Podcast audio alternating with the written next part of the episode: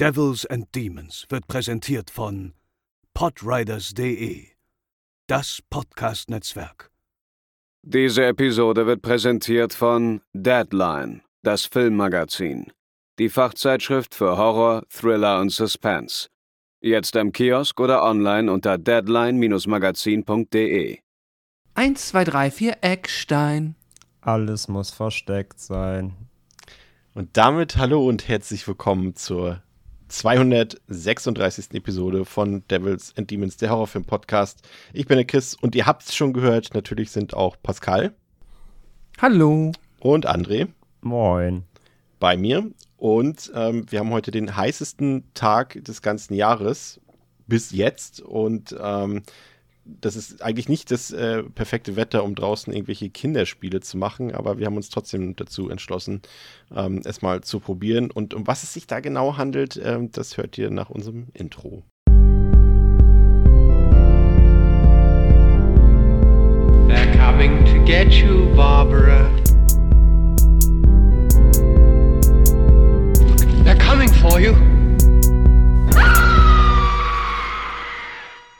Und bevor wir zu unserem heutigen Film kommen, Pascal und André, ähm, würde ich gerne mit euch tatsächlich ein bisschen über Kinderspiele sprechen. Also wir haben natürlich alle gerne, glaube ich, früher in unserer Kindheit Videospiele gerne gespielt oder, oder solche Sachen. Aber, aber was hat man so draußen an der frischen Luft, also falls man da mal hingegangen ist, äh, mit irgendwie den, den Freundinnen und Freunden gespielt oder auch irgendwie im Schulsport, da gab es ja auch immer noch ein paar seltsame äh, Spielarten. Wir haben ja, glaube ich, letzte Woche, letzte Woche schon mal weiser Voraussicht so ein bisschen über dieses Thema ähm, off-Record diskutiert und haben festgestellt, Pascal, dass André eine sehr seltsame, oder besser gesagt, ich richte die Frage direkt an dich, André, dass du eine seltsame Art und Weise und Form des Spiels Brennball ähm, gespielt hast früher im, im, im, im Sportunterricht. Ja, also das heißt seltsam. Ähm, also aus unserer das, Sicht seltsam. Das war halt einfach die die Enhanced Edition. Die, wird, vielleicht würde man heute sagen, die Dark Souls Edition.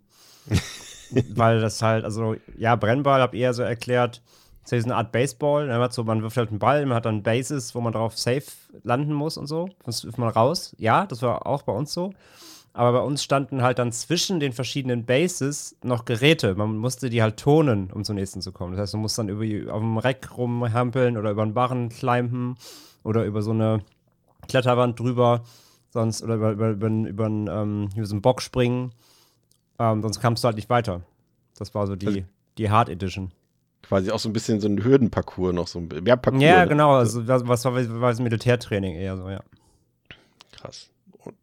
Ich habe das eigentlich immer ganz gerne gespielt. Ähm, zusammen, äh, wir gehen gleich noch ein bisschen auf so eher so die einfachen Kinderspieler. Pascal, ich habe auch sehr gerne, muss ich gestehen, auch wenn es eigentlich ein ziemlich fieses Spiel ist, äh, Abwurfball oder Völkerball heißt es ja, glaube ich, auch in, in, in, mm. in, in der deutschen Fachsprache. Das habe ich tatsächlich sehr gerne gespielt. Das hat mir immer sehr viel Spaß gemacht. Habe ich das auch immer gezockt?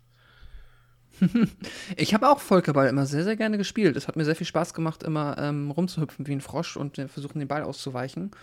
Ich habe aber auch von, ähm, ich glaube auch sogar der ein oder anderen Hörer oder Hörerin von uns, jetzt aber out of context, nicht im Zuge äh, weil wir gefragt haben, aber mal mitbekommen, dass wohl auch äh, Völkerball für viele Menschen sehr traumatisch gewesen sein kann, weil es dann wohl auch, und so war es bei uns zum Glück nicht, mit Bällen gespielt wurde, die ich sag mal wahrscheinlich schon fast schon so wie, wie ein Volleyball, also wehtun, während wir das eigentlich immer mit so recht flauschigen Bällen gespielt haben. Das heißt, selbst wenn du den aus relativ kurzer Distanz ins Gesicht bekommen hast, ist jetzt nichts groß passiert.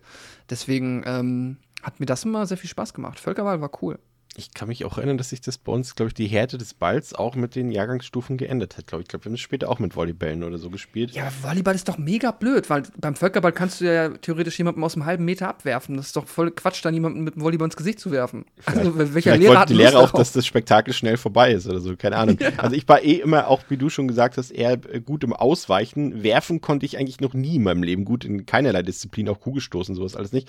Deswegen war das äh, Abwerfen auch immer nicht so meine Disziplin. Ich hatte immer das Gefühl, dass der Ball irgendwie, wenn ich den werfe, so auf halber Strecke einfach stehen bleibt und dann in Zeitlupe weiterfliegt, so, weil das ist einfach die, meine Bälle wurden immer gefangen und das war ja die Höchststrafe, ja, ne, wenn einer deinen Ball gefangen hat. Ja, wenn einer ja. gefangen wurde, dann durfte einer aus dem Team wieder rein. Ja. Ja. Könnt ihr euch noch an irgendwelche Spiele erinnern? Ich hatte, hatte ja noch, ähm, vielleicht kennen das unsere, unsere ZuhörerInnen, ähm, letzte Woche äh, auch in unserem Vorgespräch äh, von einem Spiel erzählt, von dem ich nicht mehr genau weiß, was es, was es, wie es heißt und wie es genau abläuft. Aber es war irgendwie immer so, dass, ähm, dass, ich glaube, dass, genau, unsere Hör Hörerin Daniela, die hat das, äh, hat das, hat das aus ihrer Heimat, aus Bayern. Da heißt es, ich glaube, das ist vielleicht sogar dasselbe Spiel, ähm, nur ein bisschen abgewandelt. Sie hat gesagt, wir haben ja auch auf Twitter rumgefragt, so was, was, was die HörerInnen so an Spielen früher gespielt haben. Ähm, und sie hat gesagt, Ochs am Berg. Und ich habe das nachgeguckt und äh, das äh, funktioniert so: Der Ochse ruft Ochs am Berge 1, 2, 3. Währenddessen laufen die Kinder nach vorne. Sobald der Ochse zu Ende gesprochen hat, dreht er sich, das ist ja wie Squid Game irgendwie, dreht er sich blitzschnell um und die Kinder erstarren. Wer vom Ochsen noch in Bewegung erwischt wird, muss zurück zum Start. Das ist wirklich wie Squid Games, ne? Ah, solche Spiele fand ich immer so blöd, weil ich mochte immer nicht die Spiele, also wenn ich es jetzt richtig verstanden habe, wo man dann immer so super ätzende Diskussionen darüber hatte, ob es jetzt stimmt oder nicht. Und dann dreht sich der Ochs oder was um und sagt, nee, ich habe aber die Lisa noch gesehen, die hat Na, sich ja. bewegt. Und dann sagt sie, nee, hab ich nicht. Und dann So subjektive Spiele, sich, ne? Ja, weißt du, wo du mal interpretieren musst. Und das ist Deswegen- auch wie wenn man ach, keine Ahnung, wie man, wenn man Basketball in der Schule gespielt hat ohne jemanden, der wirklich die Regeln kannte. Dann immer so, nein, das darfst du nicht, doch, das darfst du. Ich habe das gehasst. Ich brauche immer ganz klar definierte Regeln und Völkerball war perfekt dafür. Deswegen, wir haben diese abgewandelte Version gespielt, da war auch jemand, der sich irgendwie weggedreht hat und so weiter und alle mussten durch die Turnhalle laufen und da standen dann irgendwie diese, diese typischen Hocker oder Bänke, mit denen man ja dann früher im Sportunterricht auch zu tun hatte und alle mussten, wie gesagt, durch die Gegend laufen und niemand durfte länger als, ist natürlich auch wieder subjektiv, äh, länger als eine Sekunde stillstehen irgendwo. Aber du musstest genau abpassen, dass du auf einem dieser Gegenstände stehst, wenn die Person sich umdreht. ja, das kenn ich sozusagen. Ja, aber ich weiß nicht mehr, wie das heißt, aber es klingt irgendwie wie so eine Mischform. Also wenn das jemand rausfindet, ähm, vielleicht bis nächste Woche äh, meldet euch ähm, gerne bei uns. Ich habe noch ein Ansonsten paar. deutlich, ansonsten deutlich früher bei uns natürlich noch eher so Kindergartenzeit war natürlich immer der Plumpsack geht um. Wie ging das noch? War das das mit dem? Nee, erzähl mal. Der Ähm, Plumpsack dreh- geht um, Nee, der sich dreh, umdreht oder lacht. Sorry. ja, also, es war falsche Melodie, aber ja, genau. Äh, dreh, dich, dreh, dich- dreh dich nicht herum, denn der Plumpsack geht um. Wer sich umdreht oder lacht, kriegt den Buc Buckel voll gemacht oder sowas. Achso, ich dachte, krieg ich den Hintern voller Schacht. Okay. Fast. Genau, und dann muss, also man, man saß im Kreis, alle nach innen gerichtet und einer ist halt rumgegangen äh, und hat da so ein, Sa so, ein, Säckchen in der Hand und hat das halt hinter irgendjemandem hinter ihm fallen lassen. Und du musst es halt checken, wenn es hinter dir dann, musst du es halt schnell gut checken, dann musst du aufspringen, den Sack nehmen und quasi der, der den fallen lassen hat, muss dann quasi einmal um, die, um den Kreis rumrennen und du musst hinterher und den fangen. Wenn du es nicht schaffst, dann muss er sich quasi in die Lücke reinsetzen, die du unterlassen hast. Und dann bist du halt dran. Ah, das kenne ich tatsächlich noch. Und kennt ihr das mit diesem Tuch? Mit, nee, das ist einfach nur Fange spielen, ne? Oder wie war das, wo man anderen Leuten irgendwie, man hat ein Tuch hinten in der Hose oder so drin und muss andere Leute fangen oder denen selber das Tuch irgendwie ranhängen, irgendwie sowas? Kennt ihr das noch? Das ist Fall Guys. Ja, oder das waren vielleicht auch die DDR-Spiele, die wir damals doch gespielt haben. Das kann natürlich auch sein. Aber es stimmt, der Plumpsack geht um, kenne ich auch. Gut, klar, gibt es ja noch irgendwie so Topfschlagen und, und, und so eine Sachen, so Kindergeburtstagssachen, ne? Und dann natürlich auch noch das Spiel, über das wir Blinde heute Kuh. noch in ab, abge, blinde Kuh, dass wir in abge, abgeänderter Version ähm, heute noch besprechen werden, so ein bisschen anhand unseres Filmes. Ich guck mal, was hier noch als Antworten kamen. jetzt auch noch was. Ja, mach, mach. Ähm, das haben wir, habe ich nur einmal wirklich äh, aktiv gespielt auf einer Klassenfahrt in der vierten Klasse und das war eine sehr legendäre äh, Runde Räuber versus Gendarm. Ich weiß gar nicht. Äh, Ja, könnt ihr auch ja, ähm, also wo man quasi dann ange angefangen hat und wir hatten waren irgendwie zwei Klassen, wir wurden in zwei Gruppen aufgeteilt. Die einen waren quasi von Anfang an Gendarm und die anderen waren Räuber und hast halt dieses Band bekommen, wie bei dem, ähm, gibt doch so eine Kinderversion von American Football, wo du so ein Band hast, keine Ahnung. Ähm, das muss man dir halt abreißen. Und dann ging es halt da irgendwo, wo wir waren, in der Flag Natur. Football? Nee. Ja, genau das. Und ähm, ja, irgendwo in der Natur in Schleswig-Holstein, wo wir auf Klassenfahrt waren, mussten wir dann halt alle in so einem relativ großen Naturareal, durften sich die äh, Räuber verstecken und die Gendarmen wurden dann drauf losgelassen. Und das war super cool. Und das Coolste war, dass ich das auch noch gewonnen habe. Haha. Es war nicht mein einziges äh, sportliches äh, Erfolgserlebnis, mindestens in der Grundschulzeit. Ähm, und das war vergleichsweise witzig. Das hat mir sehr viel Spaß gemacht. Das haben wir dann aber leider nie wieder gespielt. Ähm, hier habt ihr, ah, das ist auch interessant. Es war jetzt kein Spiel in dem Sinne, das habe ich natürlich auch als Kind gerne gemacht, so Baumhäuser bauen, ne? Oder gut, ich habe mich auf die Bäume nie raufgetraut. Wir haben immer Höhlen gebaut. Habt ihr auch immer Höhlen gebaut, irgendwie mit so, mit so Ästen und so einem Kram und einfach quasi so ein Unter, wie sagt man, so ein Unterstand oder irgendwie sowas? Nee, ich war als Kind höchst allergisch, äh, Heuschnupfen allergisch. Ich, ich, bin, ich bin nie rausgegangen im Sommer. Ah. Wir haben ja versucht, so Pseudo-Clubhäuser zu bauen, Ja. aber da ist jetzt also Haus in. Die Planung ging in länger als das eigentliche Bauen, ne? Meistens. Ja, und dann hast du dir ein paar Äste genommen, hast die in den Boden gesteckt, hast gesagt, das hier ist die Küche, das wird das Wohnzimmer. Äh, Hier ist mein Plasmafernseher. Ja, genau. Und dann hast du geguckt und dann hast du, irgendeiner hat vielleicht noch Hammer und Nägel mitgebracht und konnten jetzt nichts mehr mit anfangen, weil du keine Bretter hattest und dann hast du auch wieder gelassen. Das stimmt, ja. Baumhäuser hat die Luna gesagt. Hier, sie hat auch noch gesagt, ähm, und den Bach entlang stiefeln, ohne ins Wasser zu fallen. So eine Sachen, die hat man ja auch mal gemacht, so balancieren, ne? Auch so auf, auf so Steinen und irgendwie so ein Kram. Ähm, Das haben wir früher auch gemacht. Wie heißt nochmal das? Das haben wir auch letzte Woche überlegt. Nochmal das mit der Kreide, wo man diese. Himmel und Hölle. das mit den Vierecken auf, dem, auf dem, den Zahlen auf dem Boden? Ist das nicht Himmel und Hölle? Weiß ich ja nicht, das frage ich ja. Ja, ich bin mir. Ja, jetzt bin ich mir so unsicher, weil niemand von euch sagt, ja, das stimmt. Aber ja, ich habe es halt nie gespielt. Ich habe immer nur gesehen, wie die anderen das äh, hübsch spielen. Auch Himmel und Hölle. Nee. Himmel oder wir hatten, Hölle? das, nee, das wir hatten anderes. das ja erst in irgendeinem Film. Himmel und Hölle. Äh. Gummitwist? Ist das nicht sogar dasselbe? Ach nee, Himmel und Hölle ist das mit diesem Wetterfrosch. Nee, du Nee, hast recht. Hölle, nein, nein, das ist mit Hölle richtig. ist das mit dem Hüpfkästchen, ja. Ah ja, okay. Ah, Das klassische das Himmel- und. Hölle-Spiel äh, besteht aus insgesamt achteckigen Feldern, die aufeinander aufbauen. Hm. Ja, ja, das ist also. Ja. Das gibt es auch in Zeichenform auf dem Papier, aber das ist auch das, was auf, dem, auf der Kreide, mit Kreide auf dem Boden einzeichnet, ja. Ah, und das andere, das hat hier Sarah auch vorgeschlagen, das ist Gummitwist, genau. Das ist das, wo die, wo man irgendwie mit den Beinen da so ein, so ein, so ein langes Gummi drum hat und da müssen Ja, irgendwelche ja, Leute ja, so ja. Springmuster da drin machen. Das habe ich, hat, hat auch nie jemand mit mir gespielt, weil ich das immer zu blöd war für diese Regeln alle. Und Und darunter, und darunter meinte auch noch jemand irgendwie abnehmen oder sowas. Das kannte ich aber gar. Also ich wusste, was das ist, ich wusste noch nicht, wie es heißt. Das muss ich alle zwei Jahre machen. Ja, Ähm. heute ist das eher in der Fit for Fun. Nee, das ist das, wo die so, da haben die immer so Gummi sich über die Fin Finger gespannt in so ganz besonderen Formen und jemand muss das dann so quasi übernehmen. Ja, Das haben Das immer die. Mädels bei uns früher ges gespielt. Ich wusste auch nicht, wie das heißt tatsächlich. das stimmt. Hier, The Time Agent, unser lieber Hörer, sagt Dosenrennen, eine leere Getränkedose zusammenfalten und in den Bach werfen, dann den Dosen hinterherlaufen. Wessen Dose zuerst im Nachbardorf war, der hat gewonnen. Dann Dose rausfischen, zurück und von vorne. Das klingt wie ein Saufspiel. Ich finde, es klingt spannend. ja, aber wie ein Saufspiel. Natürlich haben viele immer so Sachen nachgespielt. Hier Schulte sagt, er hat äh, mit seinem Cousin früher im Garten als Power Ranger gegen Unsichtbare, das haben wir auch immer gemacht, gegen Unsichtbare kämpfen, aus der Serie bekannte Gegner gekämpft. Diese Weißen, die besiegt waren, wenn man den Punkt am Gürtel erwischt hat. Ja, ja, das haben wir auch immer gemacht. Man hat immer so getan, als wäre man irgendwie Ninja oder irgendwie sowas und hat dann gegen irgendwelche unsichtbaren äh, Leute gekämpft. Das haben wir auch immer gemacht. Hab immer, Ja. ähm, als Bud Spencer und Terence Hill haben wir immer Leute verprügelt. Aber auch Also unsichtbare. nicht, also nicht for real, ja, ja. ne? ja, ja. Meist mit Stofftieren oder so, die wir durch die Gegend geboxt haben. Wir hatten ein paar Kids, die haben dann immer, also die Wrestling-Kids, äh, die dann halt immer im Sandkasten irgendwie sich auch selber teilweise diese Gürtel aus Pappe gemacht haben. Und dann da, ähm, bis es die Lehrer quasi verboten haben, weil es offensichtlich gefährlich ist, immer versucht haben, irgendwelche Stunts nachzumachen. Don't try this at home. Ich, ich, da da sehe ich gerade, da sehe ich gerade Dom komplett. Ich wollte gerade sagen, ich, das wär, du, du hast mir die Überleitung vorweggenommen. Dominik hat ja auch was eingereicht. Ich wollte sagen, apropos Wrestling Kids, äh, Action Man, klar, aber natürlich auch das berühmte Doktorspiel. Das lassen wir jetzt mal so ko- stehen, würde ich sagen. Ja. Ja.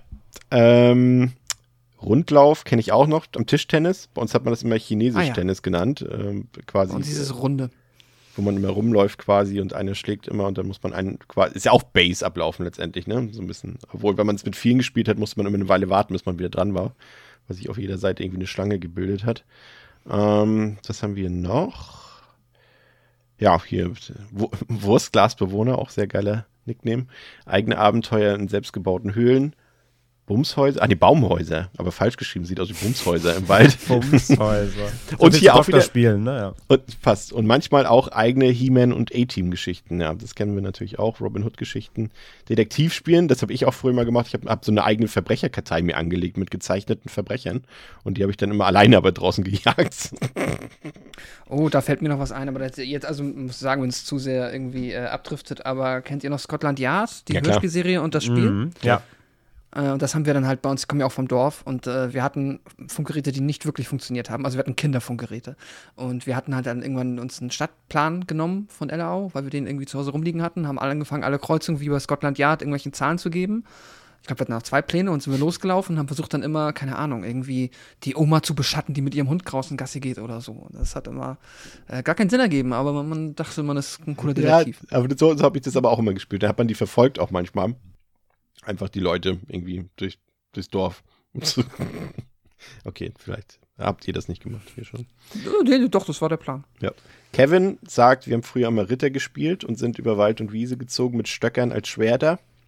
Und haben gegen Brennnesselkrieger und Distelritter gekämpft. Das stimmt, die hat man dann, man hat dann quasi immer das Unkraut quasi immer äh, kaputtgeschlagen Weggeboxt, sozusagen. ja. Wegge ja, genau, ja.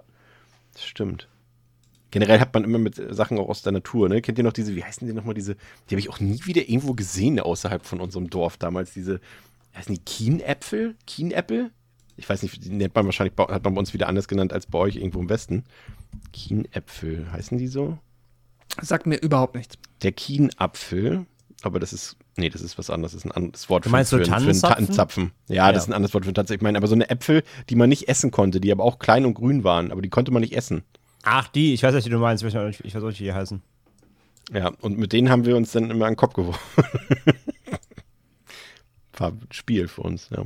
Hier, Orach sagt, ähm, haben viel im Wald gespielt und auf umgestürzten Bäumen Baumhäuser gebaut, Fallen aus Angelschnur gemacht und dann von oben geschaut, ob da jemand durchläuft. Quasi Wrong Turn in harmlos und mit weniger Inzucht. Sehr guter Vergleich, Orach. Okay. Das, äh, der, Weniger Boden, in, in Zucht als in Wongturn ist immer gut. Der Boden Ich ist glaube, die Lava. heißen übrigens Ja? Zier, Zierapfel einfach. Ich guck mal kurz, ob das Zierapfel, ob die so aussehen. Ah, diese kleinen Grünen, die man nicht essen soll. Ja, ja, ja, das sind die. Zieräpfel, Genau. ja. Ja, Die kenne Genau. ich auch. das stimmt, hast recht. Ja, wir haben dann Ähm, irgendwann angefangen auch, wir, hatten, wir haben zum Beispiel, ich weiß gar nicht, wie wir auf den Trichter kamen, da haben wir uns so ähm, aus so langen ähm, Plastik, keine Ahnung, was das ist eigentlich, das war irgendein Baumaterial oder sowas, haben wir uns ähm, so Blasrohre gesägt. Und dann haben wir entweder mit so, ähm, wie mit Erbsen, ne, also einfach rohen Erbsen durchge, durchgepustet, bis dann, bis dann der erste irgendwie anfing, sich da so ein Dartpfeil reinzubasteln. Dann wird's, dann, wird- und dann wird es wieder, dann wird's wieder, schon wieder unlustig. Es, es wird immer kriminell, Es ne? muss immer, umso ja, länger ja, man das immer. spielt. Es muss Ja. immer eskalieren. Es war wie, wie der erste hatte mal irgendwie dann so eine, das ist nicht mal richtig, so eine, so eine, so eine, so eine halbe, so eine halbe Soft-Air und nicht mal eine, keine richtige. Und keine Ahnung, drei Monate später hatte einer so eine richtige Hard-Air, wo Leuten das Auge rausschießen kann. Es muss immer eskalieren. Immer. Immer. Ja, ja. Das ist wie, wie, man hat sich irgendwie mit Stöckern geschlagen oder sowas. Am nächsten Tag kam einer mit einem Butterfly-Messer an und du so, what? ah, hier, Sharon Ford sagt, der Boden ist Lava im gerodeten Wald. Nur die Wurzeln waren saved. Ja, das ist ja auch wieder dasselbe Spiel. Boden ist Lava. Genau das, was ich vorhin meinte. Von dem Spiel, das ich nicht, wo ich nicht weiß, wie es heißt. Ähm, Seth Ja, das Brundle heißt, der sagt, Boden ist Lava. Ja, wahrscheinlich. Seth Brundle sagt, alle Klassiker, Verstecken, Fangen, Klingelmäuschen. Buden bauen im angrenzenden Wald, Rollschuh fahren, Fußball, Federball. Was ist Klingelmäuschen? Das klingt wie der Ich Plumpsack. würde Ich vermuten, vermute es Klingelstreich. Ist, ich hätte auch gesagt Klingelstreich, was wir als Kinder früher auch öfter gemacht haben. Ich weiß einmal, es war super dumm. Ist korrekt übrigens, am ne? Ist korrekt. Ah, okay. Da wollten wir am ersten, vierten Klingelstreich machen, haben es aber nicht geschafft. Dann bin ich mit dem Freund am dritten, vierten los und dann wurden wir irgendwann von jemandem erwischt und haben gesagt, April, April. Und er meinte so, hä? Es ist 3. April. und dann waren wir so, ja, ja, sorry. wir sind halt nicht gut. Late the- ihr seid late to the party. Ja, wir haben das, wir haben Ja. das dann auch wieder advanced. Äh, Klingelstreich haben wir auch hier da mal gemacht, klar. Ähm, wir hatten irgendwann, kamen wir auf den Trichter, hat uns irgendwer gesteckt, von den älteren Kids. Hm. Dass es, ähm, dass es so diese, diese Universalfernbedienungen gibt. Und dann haben wir immer geguckt, was die Leute durch die Fenster beobachtet, was Leute für Fernseher haben. Und haben dann immer so eine Codeliste dabei gehabt und dann so, ah, Löwe. Dann, was ist für Löwe? Irgendwie 0376 einprogrammiert. Und dann haben wir Leuten immer die Fernsehprogramme umgeschaltet durch, durch die, durchs Fenster. Das ist auch fantastisch. sie so genervt immer waren, dass, dass sie immer dachten, ihr Fernseher ist kaputt, aber irgendwann haben sie auch manchmal rausgeguckt und dann haben sie uns manchmal gesehen. Das ist auch super. Aber sowas hätte ich gern gemacht. Wir haben nur Telefonstreich immer gemacht, wie in der Mickey Mouse dann immer, keine Ahnung. Oh ja, wir auch. Äh, Dieses, äh, nur diese Klingelstreich oder sowas wie bei den Simpsons gibt es jemanden, der Handschei... Nee, wie heißt ja, der? ja, Handscheiß? irgendwie sowas gibt's. Ich weiß nicht, wie Randsch- das geht. Irgendwie wohnt bei ihnen ein Hahn. Nee, mit Vornamen Wasser. Wasserhahn. Halt so Mickey Mouse Niveau. halt das ist so richtig doof. Ja, wir haben so, wir haben so Gewinnspiele gefaked von Radios. Die Leute haben Wow. es teilweise Das ist ja schon wieder kriminell. Ja, ja. ja, okay, wir waren halt ein bisschen die Assis. André war mit acht Jahren schon irgendwie in so einem Scam-Callcenter. Leute angerufen. Entschuldigung, ich bin von Microsoft. Ja, vielleicht nicht mit 8, aber keine Ahnung, mit 14 oder so, 13, 14. Oh Gott. Ähm, Weltraumpräsidentin sagt, wir haben Krieg gespielt oder Dinosaurier, manchmal auch Dinosaurierkrieg. Finde ich auch sehr gut. Ähm, Austin sagt, wir haben viele unserer Lieblingskinderserien nachgespielt. He-Man, Captain Planet. Ja, das, wie gesagt, das ist, das ist was, was, was, was sich wiederholt. Das haben wirklich, glaube ich, alle gemacht, irgendwie immer so getan, als wenn sie die und die Figur aus irgendwelchen Serien oder Trickfilmen und so weiter.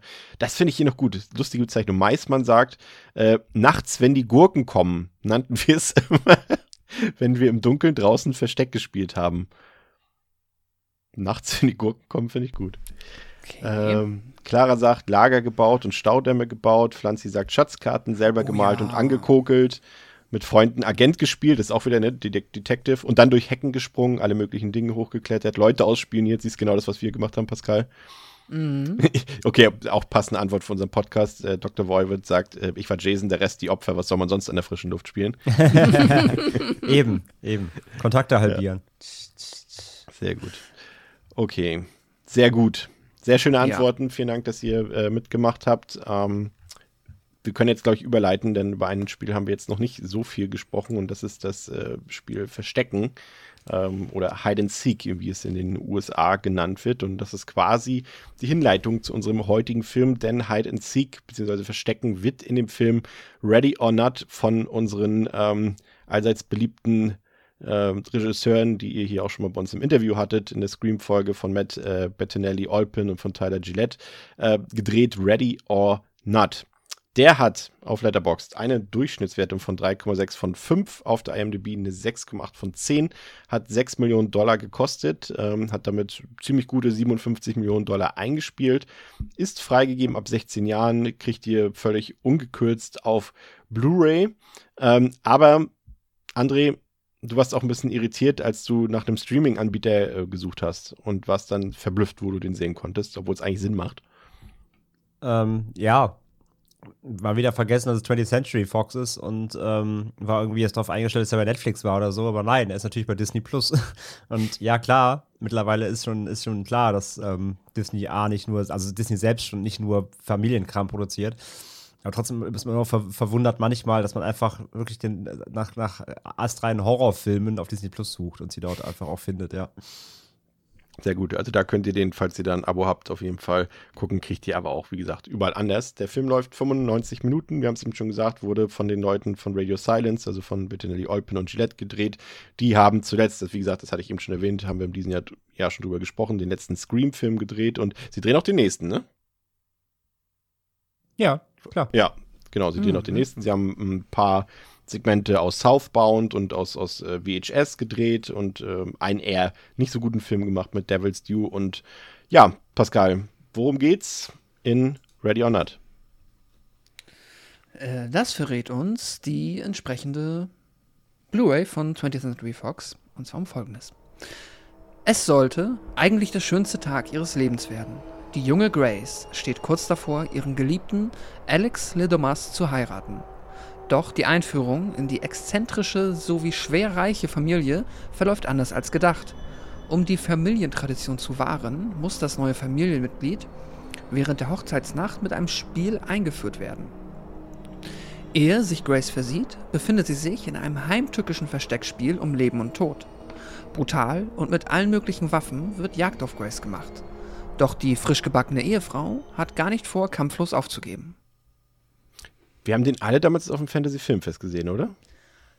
Nein. Nein. Ich habe 2019 den nicht auf dem Fantasy Filmfest gesehen und habe den jetzt ganz lange auf der Watchlist, weil ich die beiden äh, Regisseure ja auch sehr mag, die VHS-Filme und äh, Scream und Southbound.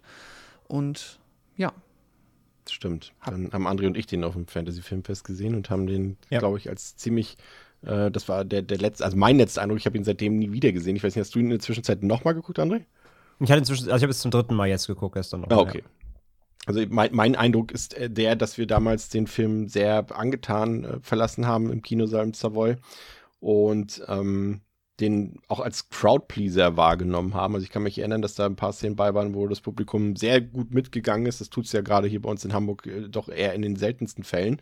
Und äh, der Film wurde da doch ordentlich angenommen und war auch dementsprechend gut platziert. Und dementsprechend war ich auch ähm, sehr gespannt, wie er dann jetzt im Heimkino nochmal äh, funktioniert. Äh, deswegen, André, frage jetzt nicht, weil du hast ihn jetzt schon mal nochmal dazwischen geguckt, deswegen kommen wir gleich zu deinen Eindrücken. Aber gehen wir direkt in den Film hinein. André hat es schon erwähnt, unsere Hauptfigur ist Grace und Grace ist nicht gerade das, was sich die reiche Familie Le Domas für ihren Sohn Alex als Ehefrau vorgestellt hat. Die Familie ist sehr traditionell und hat mit Gesellschaftsspielen ein ziemlich großes Vermögen angehäuft.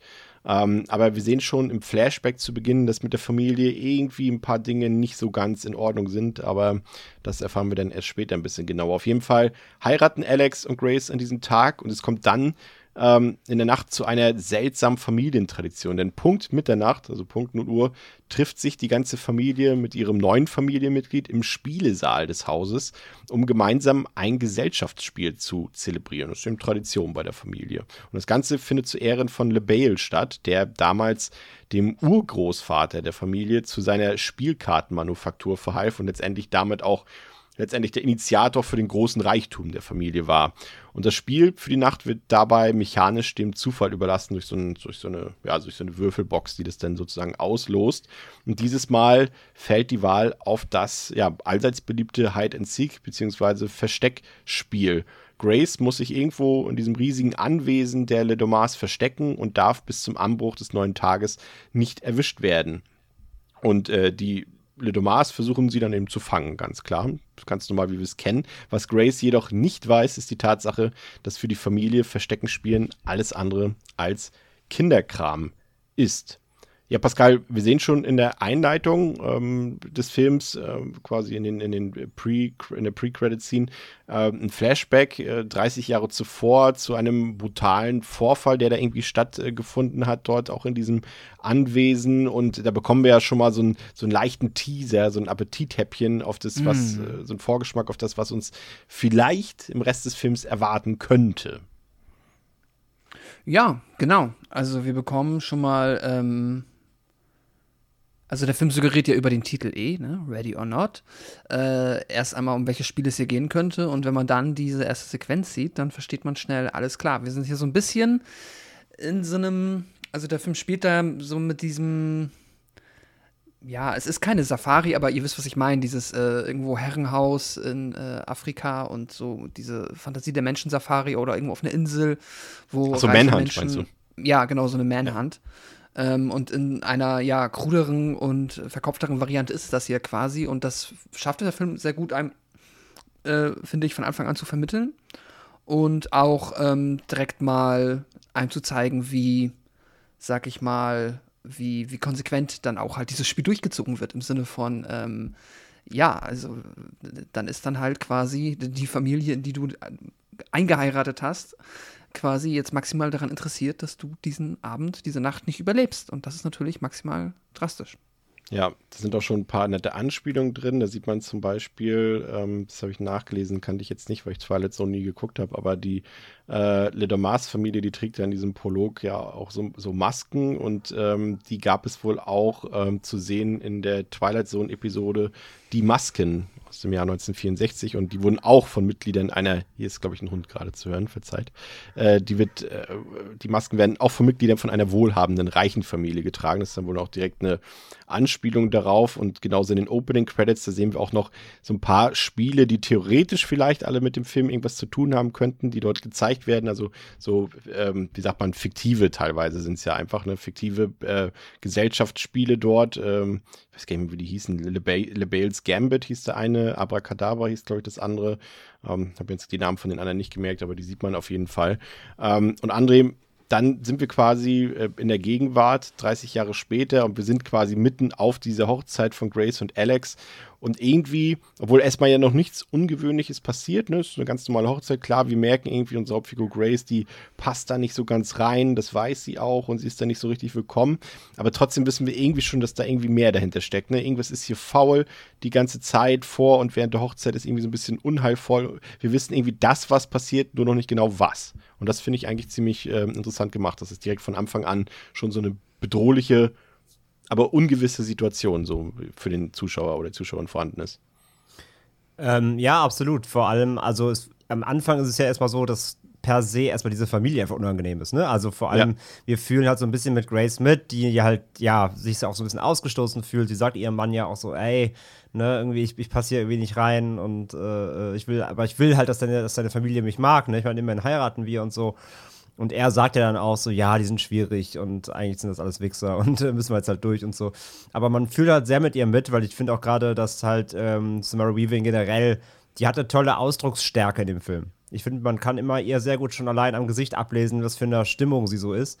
Und das ist gerade am Anfang eben, du merkst halt, wie aufgeregt sie ist. Ne? Sie da jetzt neu in diesem, in diesem riesigen Herrenhaus, diesem Anwesen, dieser exzentrisch äh, konservativen Familie und du merkst, klar, du merkst, dass irgendwas auf dem Spiel steht oder dass, dass, irgendwas, dass irgendwas sich anbahnt, aber erstmal ist es vor allem diese Anspannung mit diesen, ja, sehr weirden, teils komischen und ablehnenden Charakteren dieser Familie. Und das ist erstmal für sie schon mal genug Horror eigentlich schon ganz am Anfang. Ja, ist auch ein guter Punkt, André. Ähm, Samara Weaving ist finde ich auch total eine absolute, also spielt mit Grace hier quasi eine absolute Sympathiefigur.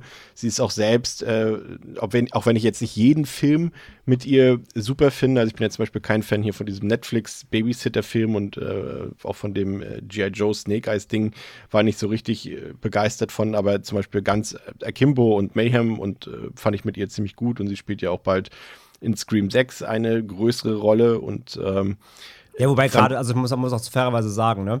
Gerade die Babysitter-Filme, das lag ja nicht an ihr. Also, nee, nee, nee, nee, nee. Sie war noch nee, das Highlight an den Filmen. Ja. Ähm, das ist halt einfach McG, weil er einfach ein beschissener Regisseur ist. ja, nee, nee, sie, sie, sie ist cool und sie ist halt auch, finde ich, einfach ein perfektes Final Girl und sie passt halt auch perfekt in Genrefilme, insbesondere in Horrorfilme rein. Und hier ist es, fällt es ja sowieso leicht, ne, sich mit ihr zu identifizieren. Also wenn man jetzt nicht selber gerade irgendwie ein Rich Kid ist, dann äh, weißt du natürlich klar, dass sie ist jetzt die Figur in die wir uns hineinversetzen wollen. Und sie schafft das auch, um es mal schon mal ein bisschen vorwegzugreifen, irgendwie am Anfang noch so, so ein bisschen so, so naiv zu wirken und so ein bisschen, ja, ja, ich lasse das alles so ein bisschen mit mir machen, hier das Ganze. Ähm, und dann am Ende wird sie quasi zur Survivalist im Verlaufe des, äh, des Films und äh, steigert sich da immer mehr in diese leichte Rambo-Rolle rein. Und das macht sie, finde ich, Pascal, äh, super einfach. Ne? Also sie ist für mich, das kann ich jetzt schon mal sagen, äh, trägt zum Großteil des Gelingen des Films trägt sie alleine bei. Ihre Präsenz, ihre, ihre Wucht, die sie auch in die Szene legt, aber auch einfach ihr Charisma, ne? muss man ja ganz einfach so sagen. Also sie ist halt einfach auch eine tolle Erscheinung, kann man ja so sagen. Ne? Vollkommen. Also definitiv eine ganz große, ja, wie du es eigentlich gesagt hast, wie würde ich es formulieren, eine Säule quasi, die den Film einfach mitträgt. Ähm, ohne sie oder sagen wir mal ohne dieses diese Qualität in der Hauptfigur, die sie mitbringt, wäre der Film auf jeden Fall nicht halb so aufregend, spaßig, unterhaltsam und halt auch diese Spannung würde nicht so entstehen, in, in, in dem Sinne, dass man halt so sehr mitfiebert, weil man halt wirklich möchte, dass ähm, sie dieses kranke Spiel überlebt, weil sie halt so viel Sympathien ähm, ja einfach von mir bekommen hat, weil sie so charismatisch äh, in dieser ähm, in ihrer Rolle ist, was natürlich ein bisschen leichter gemacht wird, wenn natürlich auch der ganze Rest de, der Figuren halt auch einfach im Drehbuch so äh, fantastisch unsympathisch geschrieben wird, dass sie dann natürlich raussticht. Äh, in der Hinsicht ja absolut, absolut. Ähm, etwas bei der Einleitung noch, äh, was mir aufgefallen ist, was ich ein bisschen weird fand, und ihr habt jetzt den Film ja mindestens zweimal gesehen, vielleicht ist euch das aufgefallen, aber es wurde es irgendwann mal er erklärt, dass sie es unter Umständen vielleicht zumindest seltsam findet, dass ich meine, es ist ja eine Hochzeit, aber es ist ja niemand von ihr auf dieser Hochzeit. Also ihre Familie, Freunde. Schieben wir es mal, schieben wir das mal zur Seite, wenn Gerne, wir okay. so ein bisschen über das Storytelling okay, nochmal okay. genauer reden, dass das, glaube ich, nicht die Stärke des Films ist, Dinge zu erklären, glaube ich. Ja, ich Ähm, wollte es das- nur, weil es zur Einleitung gehört, Ja, ja, guter Punkt, merk ihn dir, machen wir nachher auf jeden Fall. Ähm, André, vielleicht nochmal ähm, als, als kleiner Hinweis, dass äh, Samara Weaving, äh, leid, also was heißt leider, sie hat ja die Rolle am Ende gekriegt, von daher ist es auch wurscht, aber sie war nicht die erste Wahl für die Rolle der Grace, sondern Margot Robbie war tatsächlich die eigentliche First Choice dafür. Kann man sich aber auch vorstellen eigentlich, ne? Zumindest wenn man, wenn man sie als Harley Quinn gesehen hat, kann man sie in so einer Rolle eigentlich auch perfekt vorstellen. Also es wäre trotzdem ein anderer Film geworden, finde ich. Weil Margaret Robbie, mh, hm, ich finde, Samara Weaving hat, wie gesagt, die hat so einen, die hat so einen sehr guten Mutausdruck. Ich glaube, Margaret Robbie wäre, wenn ich so an I, Tonya oder sowas denke, also mal Filme, wo sie auch ein bisschen ruppiger war. Oder klar, also die, die, die als Harley sowieso, aber da ist sie ja auch anders wieder. Also hier hätte sie ja nicht komplett so überhöht spielen dürfen. Mhm, aber ich glaube, es wäre trotzdem mit ihr alles eine Nummer wilder geworden. Samara Weaving bringt da eine gewisse Normalität rein, ne? Bodenständigkeit, ne? so eine, eine Geer Geerdung, genau. ich glaube, Margaret Robbie wäre ein bisschen crazier gegangen, so in ihrer Performance vielleicht, kann ich mir vorstellen. Aber generell kann ich mir trotzdem vorstellen, also Margaret Robbie ist super und die kann ja eben auch äh, Haut drauf Sachen drehen, kein Ding. Mhm. Aber bin froh, dass das Weaving geworden ist. Die passt, finde ich, doch besser. Eine meiner äh, Highlights hier noch in dieser Figurenkonstellation, auf die wir später noch eingehen, muss man hier gleich vielleicht, wenn wir so ein bisschen gerade über die Besetzung reden, die noch heraussticht, ist äh, Niki Guardani, die hier die alte Tante quasi des so mehr oder weniger das Familienoberhaupt oder den Familiendrachen in Anführungszeichen spielt Pascal, die irgendwie die ganze Zeit schon auf Krawall gebürstet ist und, und Grace immer schon so finster anguckt, aber irgendwie auch die anderen eingeheirateten äh, äh, Frauen dieser Familie sehr, naja, miss missmutig äh, mhm. beäugt. Ja, sie ist auf jeden Fall auch eine der Figuren, die raussticht. Sonst gibt es so ein paar, finde ich, auch in der Familie, die so ein bisschen sich äh, vermischen, wobei auch wieder noch ein paar andere ganz unterhaltsam sind. Aber ja, sie ist voll ähm, in der ich sag mal, gehört auf jeden Fall zur, zur unmittelbaren Antagonisten-Riege. Also selbst wenn es jetzt nicht dieses äh, kranke Spiel gäbe, was ja per se eigentlich alle Teilnehmenden äh, zu Antagonisten macht, wäre sie trotzdem halt, wenn es ein, keine Ahnung, Liebesdrama wäre, wäre sie ja. die Figur dieser Familie, die daran interessiert ist, dass sie aber nicht gut genug ist für die, äh, für die Dumas, ja, so, so, im Sinne von, die wollen dann nur unser Geld haben, ne? Ja, ja, ja, genau. Ja. Das ist ja auch, auch so ein Thema, was dann hier immer wieder aufgegriffen wird, ne? Dass halt viele anscheinend in die Familie einheiraten oder einheiraten wollten, ohne auch teilweise einen großen Hehl daraus zu machen, einfach nur um halt äh, an das, an den schnöden Mammon zu kommen. Ja, und da sieht man natürlich gleich, das ist auch der Unterschied eben, der wird ja auch so ein bisschen herauskristallisiert, dass äh, Grace, also Samara Weaving, eben nicht deswegen da ist, sondern weil sie wirklich Alex liebt. Und das ist halt der Unterschied vielleicht zu anderen Personen, die dort äh, neu Familienmitglieder äh, geworden sind in den letzten Jahren. Aber das Thema Gesellschaftskritik, André, das ähm, ist natürlich vorhanden in diesem Film. Ne? Klar, hier geht es um reiche Leute, um Kapitalismus, Zweiklassengesellschaft und dass die reichen Leute, wie das ja so oft auch in, in äh, wie Pascal vorhin schon gesagt hat, diesen Manhunt- oder Menschenjagdfilm, die machen eben, was sie wollen, auch jenseits der Gesetze. Ne? Und das ist ja auch alles, finde ich, ganz nett verpackt, aber es geht im Endeffekt ja eigentlich über One-Liner und über die, die komplette Überzeichnung der Figuren ja eigentlich nicht hinaus. Ne? Also das ist jetzt nichts, wo der Film wirklich die komplette Lauflänge ausnutzt, um uns jetzt hier eine, eine bissige Satire, also eine wirklich tiefgründige Satire zu präsentieren. Das bleibt doch dann eher, und das meine ich erstmal gar nicht abwertend, doch eher oberflächlich, ne? Ja, auf jeden Fall. Also der, der clever ist der Film nicht. Nee, das, das nicht. Er ist verspielt, er ist äh, beobachtend, er ist halt gesellschaftskritisch, aber alles im Holzhammer, ne? Wortwörtlich. Also ähm, so, so, so runtergebrochen, wie, wie das Spiel Hide and Seek quasi ist, Fangen spielen, so ist auch der Film. Also der funktioniert auf so einer ähm, sehr geradlinigen, klaren, vorauspreschenden Ebene und hat jetzt keine doppelten Böden, kein Fourth Wall Breaking, keine, keine irgendwelche großen ähm, Twists, die irgendwie noch ein großes Ganzes äh, herbeispielen. Also nee, das ist schon alles sehr geradlinig und, und straightforward, ja. Ja, und jetzt kommen wir natürlich zu meinem, ich wiederhole mich da gerne, alle paar Wochen zu meinem Lieblingsthema, äh, den Humor. Also es ist natürlich eine, wenn man so will, eine Horrorkomödie oder eine Horrorsatire. Ähm, aber ich finde, das ist genau so bis zu der Grenze, die ich erträglich finde, finde ich. Also das ist auch ein Film, der funktioniert auch nur so, wie er hier funktioniert, dass er eben nicht zu klamaukig wird, weil er dann einfach nicht mehr funktionieren würde, weil man dann trotzdem die Gefahren irgendwie nicht mehr ernst nehmen würde, weil man dann vielleicht auch mit mm. Grace nicht mitfiebern würde. So ganz. Und da finde ich, macht er das genau richtig. Das ist jetzt quasi kein pausenloses Gag-Feuerwerk. Es gibt auch irgendwie kein Slapstick oder sowas. Und äh, es gibt so ein bisschen Situationskomik und es gibt, wie gesagt, diese One-Liner, die wir vielleicht nachher auch nochmal ein bisschen diskutieren können oder ein bisschen erwähnen können zumindest. Und natürlich diese maximale Überzeichnung der Figuren. Aber er macht jetzt nicht irgendwie ja, er hat jetzt keinen Fäkalhumor oder macht jetzt auch nicht, macht sich nicht, ist nicht albern, Pascal, würde ich sagen. Und deswegen funktioniert dieser, dieser, dieser, diese Mischung aus diesen beiden, beiden Genres eigentlich ziemlich gut, finde ich.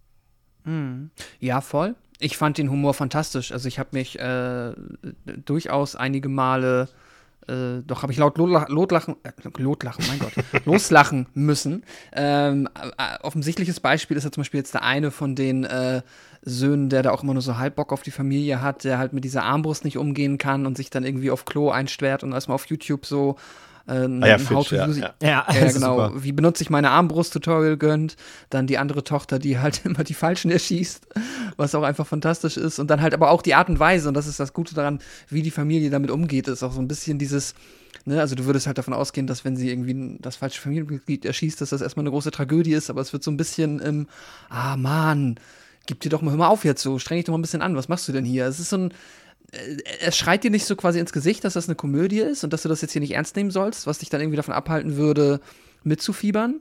Aber es hat so eine gewisse, bös, äh, so auf eine zynische Weise bösartig lustig, weil es quasi nochmal diese Perversität dieser über, durchaus überzeichneten Familie einfach nochmal durch den Humor ähm, einem ganz gut vermitteln kann, einfach, weil es halt, das ist halt, die sind halt so drüber, in, ihrer, in ihrem komischen, äh, ja, reichen Familienfilm, dass das halt einfach schon dafür sorgt, äh, den Humor, also dass du darüber den Humor reinbringen kannst. Und das hilft dem Film dann halt tatsächlich einfach nochmal und ist halt witzig und unterhaltsam. Ja, finde ich auch komplett. Und ich mag auch, dass er dann immer so ein bisschen auch dabei so leicht Foreshadowing auch viel mitarbeitet. Zum Beispiel, als sich da ähm, Charity und Daniel, die diese Hochzeitsfotos angucken und, und sie dann so über Grace reden und, und Charity sagt ja dann irgendwie, ja, und Grace, sie wird nie Teil unserer Familie sein und Daniel antwortet dann so erst so, so, ja, im Endeffekt doppeldeutig, weil er sagt, nein, wird sie nicht, weil sie hat eine Seele. Und dann denken wir erst so, okay, ja, na klar, die Leute sind alle so reich und die haben halt keine Seele mehr. Aber er meint, meint, meint es halt im wahrsten Sinne des Wortes am Ende, ne, wenn wir die Auflösung des Films kennen, dass sie quasi eine Seele hat und äh, die, die ähm, mhm. Mitglieder, das können wir ja schon mal verraten, der, der Familie äh, Le Domas quasi ihre Seelen an, an Mr. LeBale verkauft haben. Und deswegen, das, das mag ich so gerne. Oder auch, dass äh, äh, Grace eine Führung durchs Haus bekommt und Alex ihnen auch sagt, ja, ach hier übrigens, das ist eine Geheimtür und die durchziehen das ganze Haus. Und du weißt dann irgendwie schon, okay, das wird irgendwie relevant mm. werden. Das ist kein Geheimnis, aber ich möchte trotzdem wissen, inwiefern das relevant wird und so eine Sachen. Und das finde ich ähm, eigentlich auch ziemlich ähm, smart gelöst. Übrigens, die Familie Le Domas, die äh, basiert tatsächlich auf äh, andere Familien von, also real existierenden Spieleherstellern, die man durchaus zum Teil auch kennt, von Milton Bradley von der Company und von den Parker Brothers. Also ich weiß nicht, zumindest aus den 90er Jahren kennt ihr das wahrscheinlich auch noch. Es waren diese, es gab ja immer MB-Spiele präsentiert, ne? Mhm. Kennt ihr es noch, wo mit diesem Bong, ja. mit diesem Gong? Und Parker-Spiele gab es ja auch immer. Das war ja quasi die Konkurrenzfirma und die wurden ja dann beide aufgekauft, äh, später, ein paar Jahre später von Hasbro. Ja, ja, ja. ja. Das, daran erinnere ich mich. Ja, aber ansonsten so der Einstieg, André, äh, ist gefährlich, ne? Es passiert jetzt erstmal noch nichts Horrormäßiges, noch nichts besonders Spannendes, aber ähm, ich finde so das Setting, was sich hier gesetzt wird, was gesetzt wird, ne? Wir wissen schon, welche Rolle Grace hier spielen wird. Sie wird da wahrscheinlich irgendwie, in welcher Form auch immer, gegen die anderen Familienmitglieder noch sich zur Wehr setzen müssen, in welcher Form auch immer. Ähm, ja, absolut. Also, wie vorhin schon gesagt, ich finde, das setzt halt genau die richtige Stimmung schon mal. Ne? Du kommst, du bist, du bist direkt gesettet in dem, in diesem Haus, in dieser Familie, du lernst schnell irgendwie, was da für eine Stimmung vorherrscht gegenüber ihr, aber auch zwischen ähm, eben den beiden, also zwischen dem werdenden äh, Ehepaar. Ähm, kriegst die Einordnung recht schnell, wer äh, in der Familie steht, der auch so ein bisschen auf welcher Seite. Ne? Du hast die einmal diese garstige Tante, die mit dem Todesblick da schon vom Traualtar steht. Ähm, du hast halt den, den, den irgendwie netten Bruder, der auch selber halt mal einen abwegig, abwegigen Spruch über seine eigene Familie droppt, wo du schon weißt, okay, der steht auch nicht ganz grün so. Und deswegen, der Film macht da innerhalb, innerhalb kürzester Zeit ähm, sehr viel äh, Charakterexposition, damit du halt dann auch, wenn es dann recht schnell, recht schnell losgeht, also richtig losgeht mit dem Film, ähm, damit dann auch schon so irgendwie alles, alles aufgestellt ist. Aber, also das Setup ist relativ zügig und aber ausreichend. So, er lässt sich nicht zu viel Zeit, aber genug, damit du halt ähm, einen guten Start hast und dich, ja, abgeholt fühlst und wie gesagt einordnen kannst, wer irgendwie wie ungefähr drauf ist. Das funktioniert halt echt sehr gut, ja. Ja, und anfangs ähm, amüsiert sich Grace irgendwie noch über diese Tradition, die diese Familie Le Domas hat. Und ähm, sie spielt dann auch fleißig mit, aber hat irgendwie nach so ein paar, ja, nach einer gewissen Weile, in der sie sich da quasi in diesem Aufzug versteckt hat, hat sie dann auch irgendwann genug von dem Quatsch und will das Ganze eigentlich beenden. Aber dann muss sie miterleben, dass die Le Domas mit scharfen Waffen jagt auf das eingeheiratete Neufamilienmitglied machen. Und Bräutigam Alex, der versucht Grace noch zu helfen, auch wenn das eigentlich nicht dürfte. Ähm, und, und da sind auch noch ein paar andere Familienmitglieder, die ohnehin auch nicht so ganz versessen darauf sind, jetzt bei diesem Spiel auf Leben und Tod da mit vollem oder mit 100% Einsatz mitzuspielen. Aber Grace versteht eben schnell, den Ernst der Lage und stellt sich dann auch so allmählich auf diese Menschenjagd durchs Anwesen ein. Aber das ist eben noch nicht alles, denn auch die Lidomas müssen um ihr Leben fürchten. Zum einen zeigt sich Grace in der Folge äußerst wehrhaft und bringt auch das eine oder andere Mitglied der Familie um, wenn die sich nicht gerade selbst umbringen. Aber zum anderen vermittelt ein alter Fluch, dass die Jäger ihr Opfer bis zum Sonnenaufgang geopfert haben müssen. Andernfalls würden sie selbst sterben. Äh, Grace gelingt dann zwischenzeitlich auch fast die Flucht vom Anwesen, doch der Hausbutler Stevens kann sie dann überwältigen und fangen. Ja, und André, das ist genau, Pascal hat es vorhin schon mal angedeutet, das ist, äh, was sich da entwickelt, ist eigentlich ein Motiv, ein Filmmotiv, was ich liebe. Die Menschenjagd. So Sachen wie aus Most Dangerous Game. Wir haben so viele Filme, Running Man, Hunger Games, Battle Royale, Hard Target, äh, The Hunt, äh, Turkey Shot und so eine Sachen. Ich liebe das. Muss ich ganz ehrlich gestehen. Ich weiß nicht warum, aber es ist so diese Mischung aus, aus, ja, äh, tatsächlich auch Versteckspielen, aus, aus Überlebenskampfs, ne, irgendwie Survival-Film ist da auch mal ganz viel mit drin. Und äh, irgendwie mag ich das total. Ich stehe auf diese Filme und ich kann irgendwie gar nicht den Reiz so sehr zum Ausdruck bringen, aber geht es dir da auch so? Allein schon das Motiv macht einen Film attraktiv, egal wie er erstmal ansonsten ist. Mm, ja, klar, weil es hat natürlich was Perfides, ne? Also, immer ja schon. Das hat ja, also du hast gerade schon einige Filmbeispiele genannt, aber nimm auch sowas, keine Ahnung, wie im Videospielsektor damals hier das berüchtigte Manhunt oder sowas. Ja, ja. Irgendwie, irgendwie hat das natürlich eine, eine gewisse einen Reiz, ähm, weil halt immer die Frage ist, warum. Ne? Also wer jagt wen, aus welchen Gründen. Und wie gesagt, es ist generell ja schon mal eine ganz perfide Ausgangssituation. Und das ist halt hier bei Ready or Not natürlich gemünzt wird mit diesem ähm, ja im Grunde Kinderspiel, nämlich des, des Verstecken und Fangens. Das macht es halt gleichzeitig so perfide, wenn sie dann anfangen, ähm, ja, zu dieser, zu dieser Schallplatte, ja, diesem Hide-and-Seek-Song, ja. ähm, den fröhlichen, Rummel, so ein Rummelplatz-Song, äh, dann plötzlich eben. Aber wie er so mischt, ne? Er ist fröhlich, aber irgendwie wird er gruselig dadurch, ne? Mm, ja, der, der hat so wie bei, das ist ein bisschen wie bei Fallout. Das, das klingt so ein bisschen wie so alte 30er-Musik die immer so ein bisschen durch diese verrauschte ähm, Produktion immer so ein bisschen weird wirkt. So. Ja. Und ähm, ja, während, sie, während das halt läuft, dann merkst du halt, ah, okay, alles klar. Und sie, sie greifen halt zu den Waffen und, und holen da irgendwie eine, eine Axt von der Wand und halt Gewehre. Und äh, du merkst ja allein auch schon, wenn sie halt diese Karte zieht. So, sie ist so, ah, wir müssen Verstecken spielen, ne? so völlig unbedarft. Und alle im Raum sind so, ah, shit. here, here we go, here we go again. Ähm, das ist halt schon super. Und wie gesagt, dass du, dass du das verknüpfst, diese, diese, dieses Thema, diese Thematik des, des Manhunts, der Menschenjagd, ähm, mit diesem Kinderspiel. Und sie ist halt ahnungslos bis zum gewissen Zeitpunkt. Das macht es halt schon sehr perfide, ja. Ja, das ist, äh, ich mochte das auch, dieses genau, sie zieht die Karte und denkt so, oh, ja, Hide and Seek eben und du siehst dann so, wie die Kamera so eine Runde macht um die Gesichter der Familienmitglieder und alle reagieren so ein bisschen anders. Einige denken sich, oh Gottes Willen. Und weil es stellt sich ja später raus, dass es quasi, und das ist vielleicht auch wieder so eine Frage der Logik, Pascal, können wir uns auch noch aufheben für später, äh, warum da jetzt nur eine Karte bei ist, die quasi ein Song ist sozusagen. Ähm, das macht irgendwie auch nicht so richtig Sinn, irgendwie, dass das dann gefühlt eben nur alle 30 Jahre vielleicht mal vorkommt, so wie in diesem Fall fand ich auch ein bisschen seltsam, aber. Naja, es ist, ja, es ist ja keine Karte. Also die, die wird ja scheinbar durch Geisterhand bedruckt. Ja, ja. Und halt der, ähm, wie heißt er nochmal, Bale, ne? Der ja, entscheidet Bale, das ja. quasi, wann er wieder Bock hat. Ja, aber es gibt ja irgendwie eine Auswahl irgendwie von, von, von zwölf Spielen oder irgendwie oder acht Spielen oder sowas und nur eine ist quasi, die in einem Blutbad endet, sozusagen. Das mit, mit der Geistern habe ich jetzt auch nicht mitgeschnitten. Für mich war das quasi so eine so eine, diese Kiste ist halt so eine Art, ja, Shuffle und zufällig eine Karte rausgeben-Mechanismus. Ja, aber es ist ja eine leere Karte gewesen und sie wird quasi bedruckt von Genau, diesem Würfel. die wird in dem Würfel quasi erstellt. Das soll halt auch so ein bisschen mystisch, Mhm. mystisch sein. Ja, okay. Ja. ja. Ja, ist halt die Frage. man also, schlucken, zu, ne? also man, man muss sagen, also als äh, Zuschauer natürlich zu dem Zeitpunkt weiß man jetzt ja nicht, dass es einen Geist gibt oder sowas und denkt sich dann natürlich wahrscheinlich, dass es irgendeine mechanische, ja, Ein Trick, äh, ja. ein, Trick irgendwie und es also genau, es wird einem suggeriert, dass es quasi wie gewürfelt ist, also wie ein Zufall.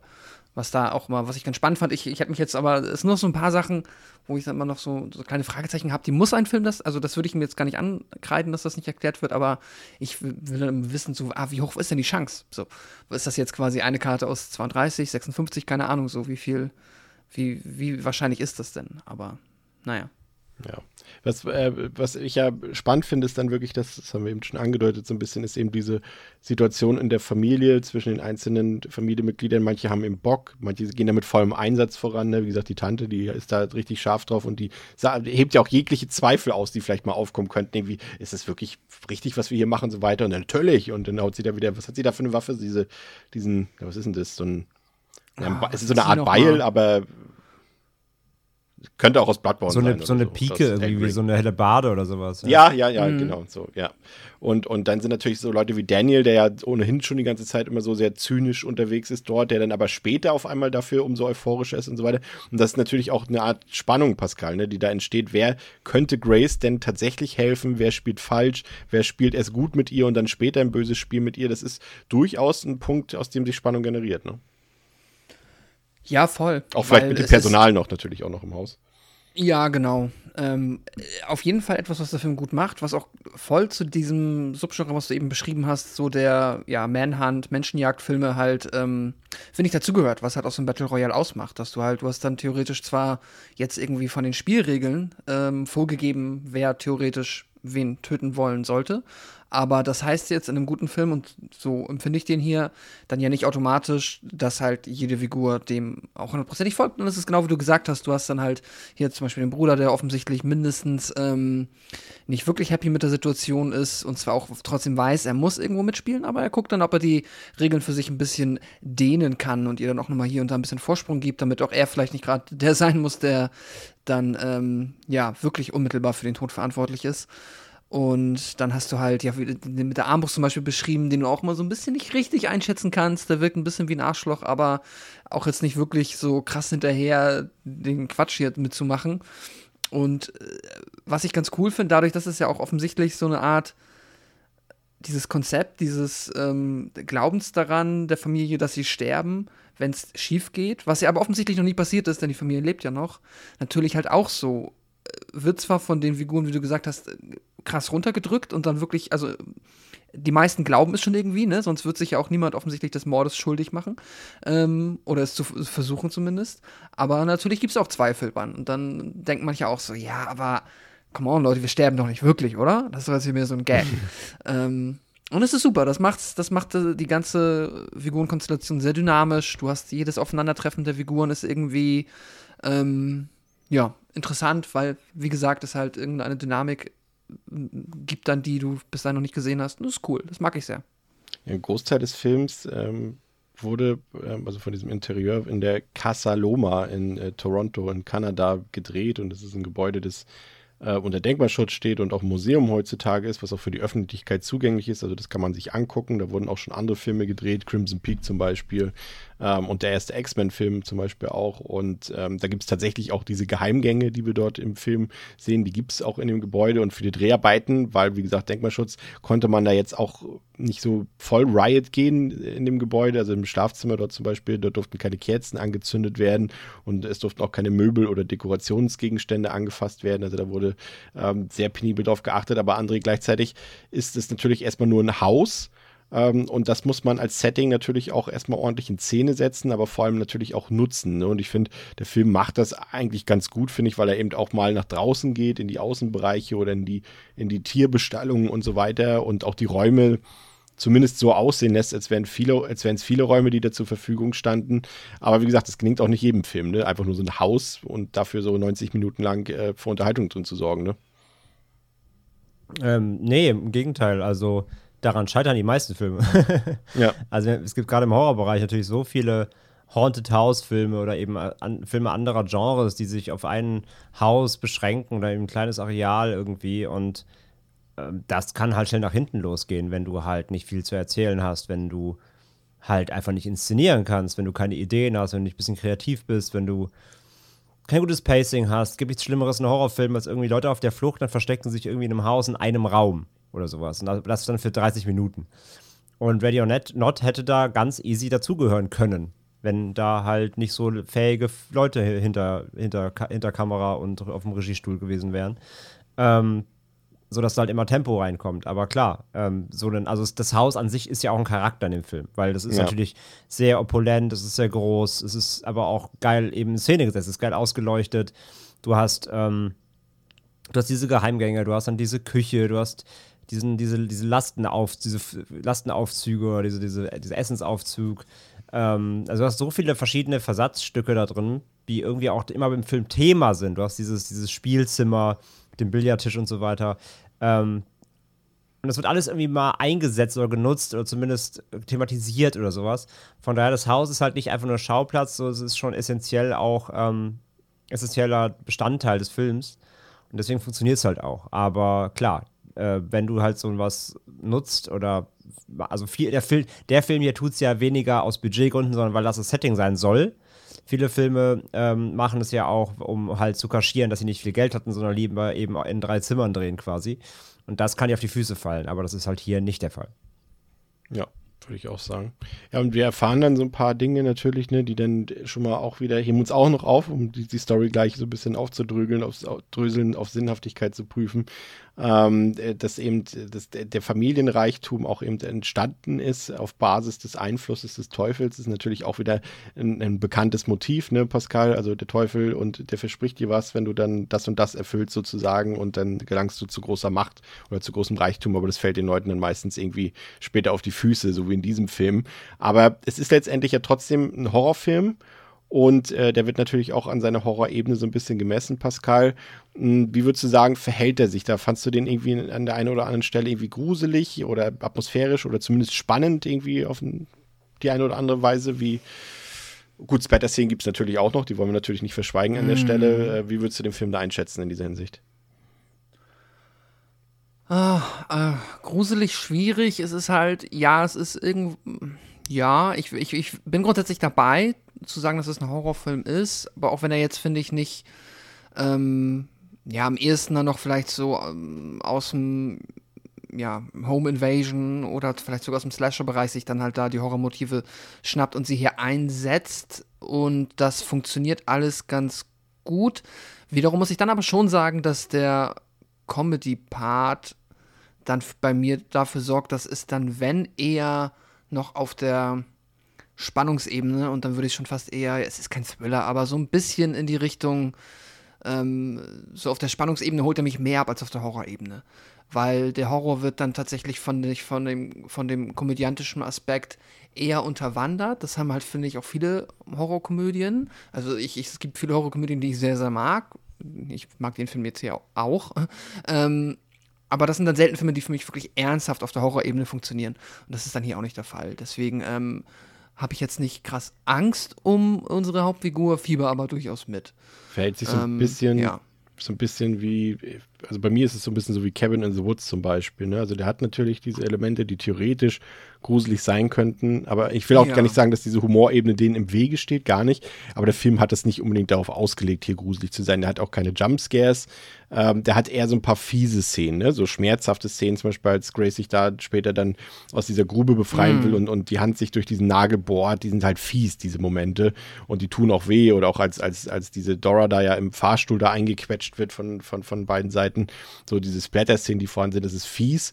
Aber André, das ist jetzt kein gruseliger Film. Also könnte man eigentlich schon sagen, wer ein bisschen Gewalt ab kann. Aber wie gesagt, das alles im Rahmen auch, würde ich sagen, äh, ist das durchaus auch ein Film für Leute, die eher sich leicht fürchten oder leicht erschrecken. Den könnte man eigentlich gucken, ne? Für die Leute. Äh, ja, auf der Ebene ja, aber natürlich trotzdem so ziemlich rabiat, ne? Also, ähm, ist auch kein, ist, also jetzt keine Splatter, Splattergranate, aber er hat schon einige Härten und einige brachialere Szenen, die dann beseit, also zart beseitterem Publikum auch schon wieder vielleicht too much sein könnten. Ähm, ja, aber auf der, auf der Horror- oder gar Gruselseite geht da halt wenig bis gar nichts. Das stimmt, gebe ich, geb ich vollkommen recht. Ähm, es ist eher die Anspannung. So, ich finde halt trotz der, trotz der Comedy-Momente oder der, der lustigen oder satirischen Momente, äh, finde ich, hörst du nie auf, mit Grace mitzufiebern. Weil ich finde schon, dass der Film immer noch irgendwie offen lässt, dass es, dass es doch vielleicht schlecht für sie ausgehen könnte. Also, weil jeder Fluchtversuch ja trotzdem immer noch mal scheitert. Ähm, es kommt immer was in die Quere oder jemand kommt in die Quere. Und ich finde nicht, dass der Film es ihr, ihr dazu einfach macht, sondern sie macht schon echt viel durch. Sie kriegt ordentlich was ab. Ja, sie wird irgendwie angestochen, angeschossen.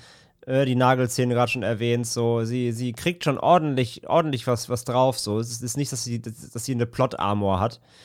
Ähm, von daher finde ich, hat der Film ein gutes Händchen dafür, trotz allem die Waage zu halten, dass es bis zum Ende spannend bleibt. Ähm, bis, ja. zur, bis zur Schlusspointe quasi. Aber ja, so richtig Horror, äh, sodass du wirklich irgendwie, ähm, ja, schockiert oder gegruselt bist oder so, passiert eigentlich im Grunde nicht, nein. Ich bin da, bin da komplett bei dir. Ich finde, das ist neben, neben Samara Weaving ist das die große Stärke des Films, dass er wirklich diesen Spagat schafft. Ja, er ist sehr humorvoll. Er hat wirklich Szenen, wo man echt schmunzeln kann oder Pascal auch, auch, auch laut lacht. Ähm, aber gleichzeitig verhindert das nie diese Anspannung oder diese Spannung, die du empfindest, dass du eben mit, mit Grace mitfieberst, dass sie das schafft. Ne? Du bist die ganze Zeit dabei und, und äh, bist auch äh, emotional involviert, du fieberst wirklich mit äh, und bist angespannt mit ihr zusammen und das äh, schließt sich nicht gegenseitig aus. Und das schaffen aus meiner Sicht nicht so viele Filme. Und ähm, das macht er wirklich gut, muss ich sagen. Aber ja, Pascal, kommen wir jetzt äh, zu dem Thema, was wir jetzt schon mehrfach angerissen haben, so ein bisschen die Story, das Storytelling, die, die innere Logik. Wie gesagt, wir sind uns ja, glaube ich, einig. Ich meine, wir reden, ne, ich habe es ja schon an vielen Stellen erwähnt bei anderen Filmen. Wir reden hier immer noch über Horrorfilme. Das ist natürlich eine Sache, die auch viel mit Fantastik zu tun hat und muss nicht unbedingt glaubwürdig sein. Manch, wir wollen ja manchmal auch einfach Sachen sehen, die wir sonst nirgendwo anders sehen können. Zum Glück auch teilweise, nicht in der Realität. Und deswegen muss man da bei Horrorfilmen auch nicht so streng ins Gericht gehen. Aber der ist natürlich, ja, der hat natürlich hier eine übernatürliche Ebene auch, aber eben auch eine realistische Ebene. Und da habe ich mir schon so ein paar Fragen gestellt, irgendwie. Und dann dachte ich auch wieder, ach, eigentlich sollte ich mir diese Fragen gar nicht stellen, weil das irgendwie doch schon ziemlich großer Unfug ist, der hier erzählt wird. Irgendwie. Ähm, also die Prämisse an sich ist ja erstmal witzig, so, die dort aufgestellt wird, aber umso mehr man sie hinterfragt, desto löchriger wird sie. Und ich habe mich auch so gefragt, so, wie gesagt, erstmal das mit dem, mit der Zeit, ja, André hat es schon gesagt, das ist natürlich, wie gesagt, das macht der LeBale zum Beispiel.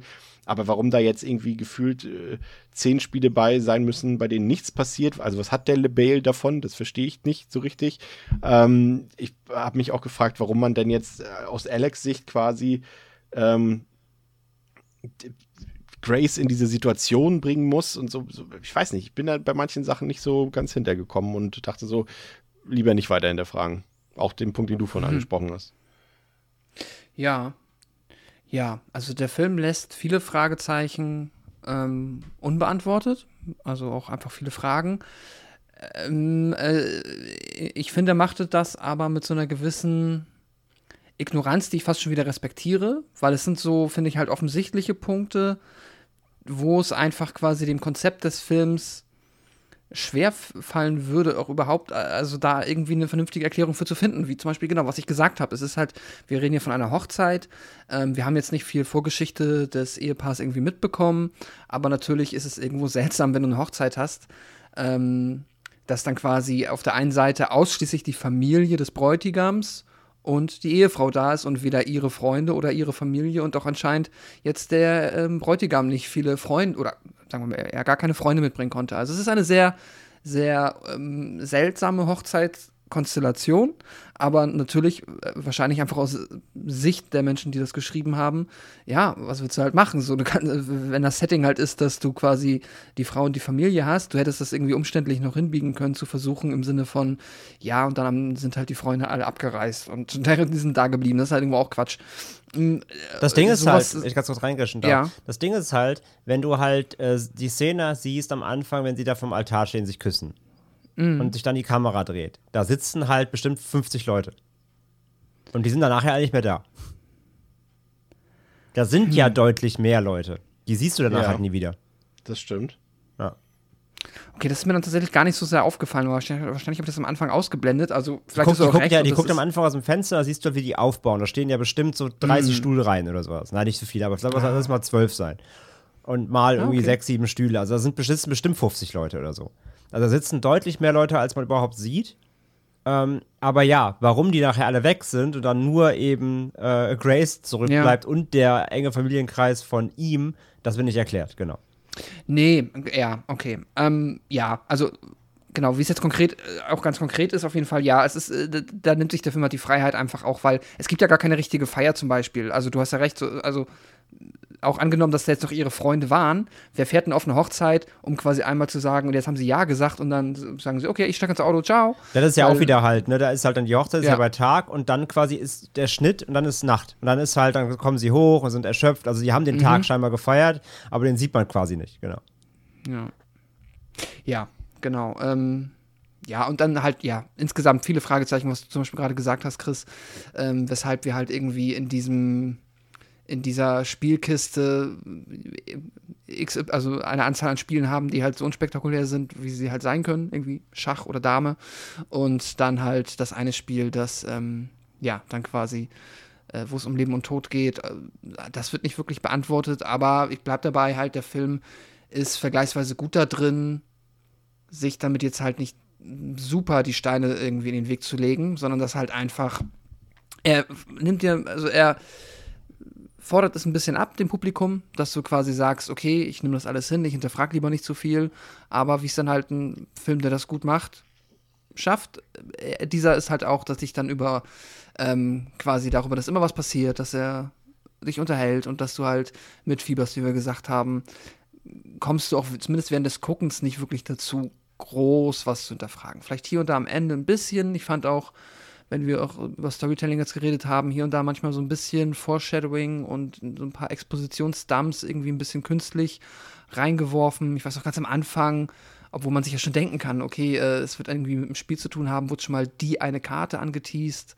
Und dann ist es auch so ein bisschen schwammig, warum jetzt ihr Alex halt so. Ja, man kann es ein bisschen nachvollziehen, warum er ja nichts gesagt hat, weil er dachte, okay, komm on, die Chance, dass, dass, dass wir nie darüber reden müssen, ist vergleichsweise hoch. Andererseits, ja. Aber sie hätte ja auch dann theoretisch. die, sie, da beim nächsten Mal selbst mitmachen Genau, müssen. Ja. ja. Genau, das ist halt auch so ein Ding. Und äh, ey, und, äh, also das Hauptding ist wahrscheinlich so, hey, hier ist eine Familie, die theoretisch bereit ist, all- alle x Jahre jemanden umzubringen. Vielleicht könnte das ja die Polizei Komm, interessieren. join us. ja. Ähm, ne? Also das halt, das, dass sie dieses Morden anscheinend auch so, ja, hinkriegen. I don't know. Ähm, da ist der Film halt, der hat Sie dann, sind doch halt- rich, können alles verste- ja, verdecken. stimmt. Ja, ja, der lebt in seiner kleinen Welt und man darf da nicht so viel hinterfragen und Ja. Ja, was, ist mit was, was, was, valider den, Kritikpunkt, aber er macht's gut. sorry. Ähm, gut. ja, was, was den Mann halt angeht, das Ding ist halt, das, die Story, der Storyverlauf des Films zeigt ja auch ganz klar, wie zerrüttet er ist, ne? Ähm, Er steht halt ja ganz krass so zwischen seiner Familie und eben seiner Frau.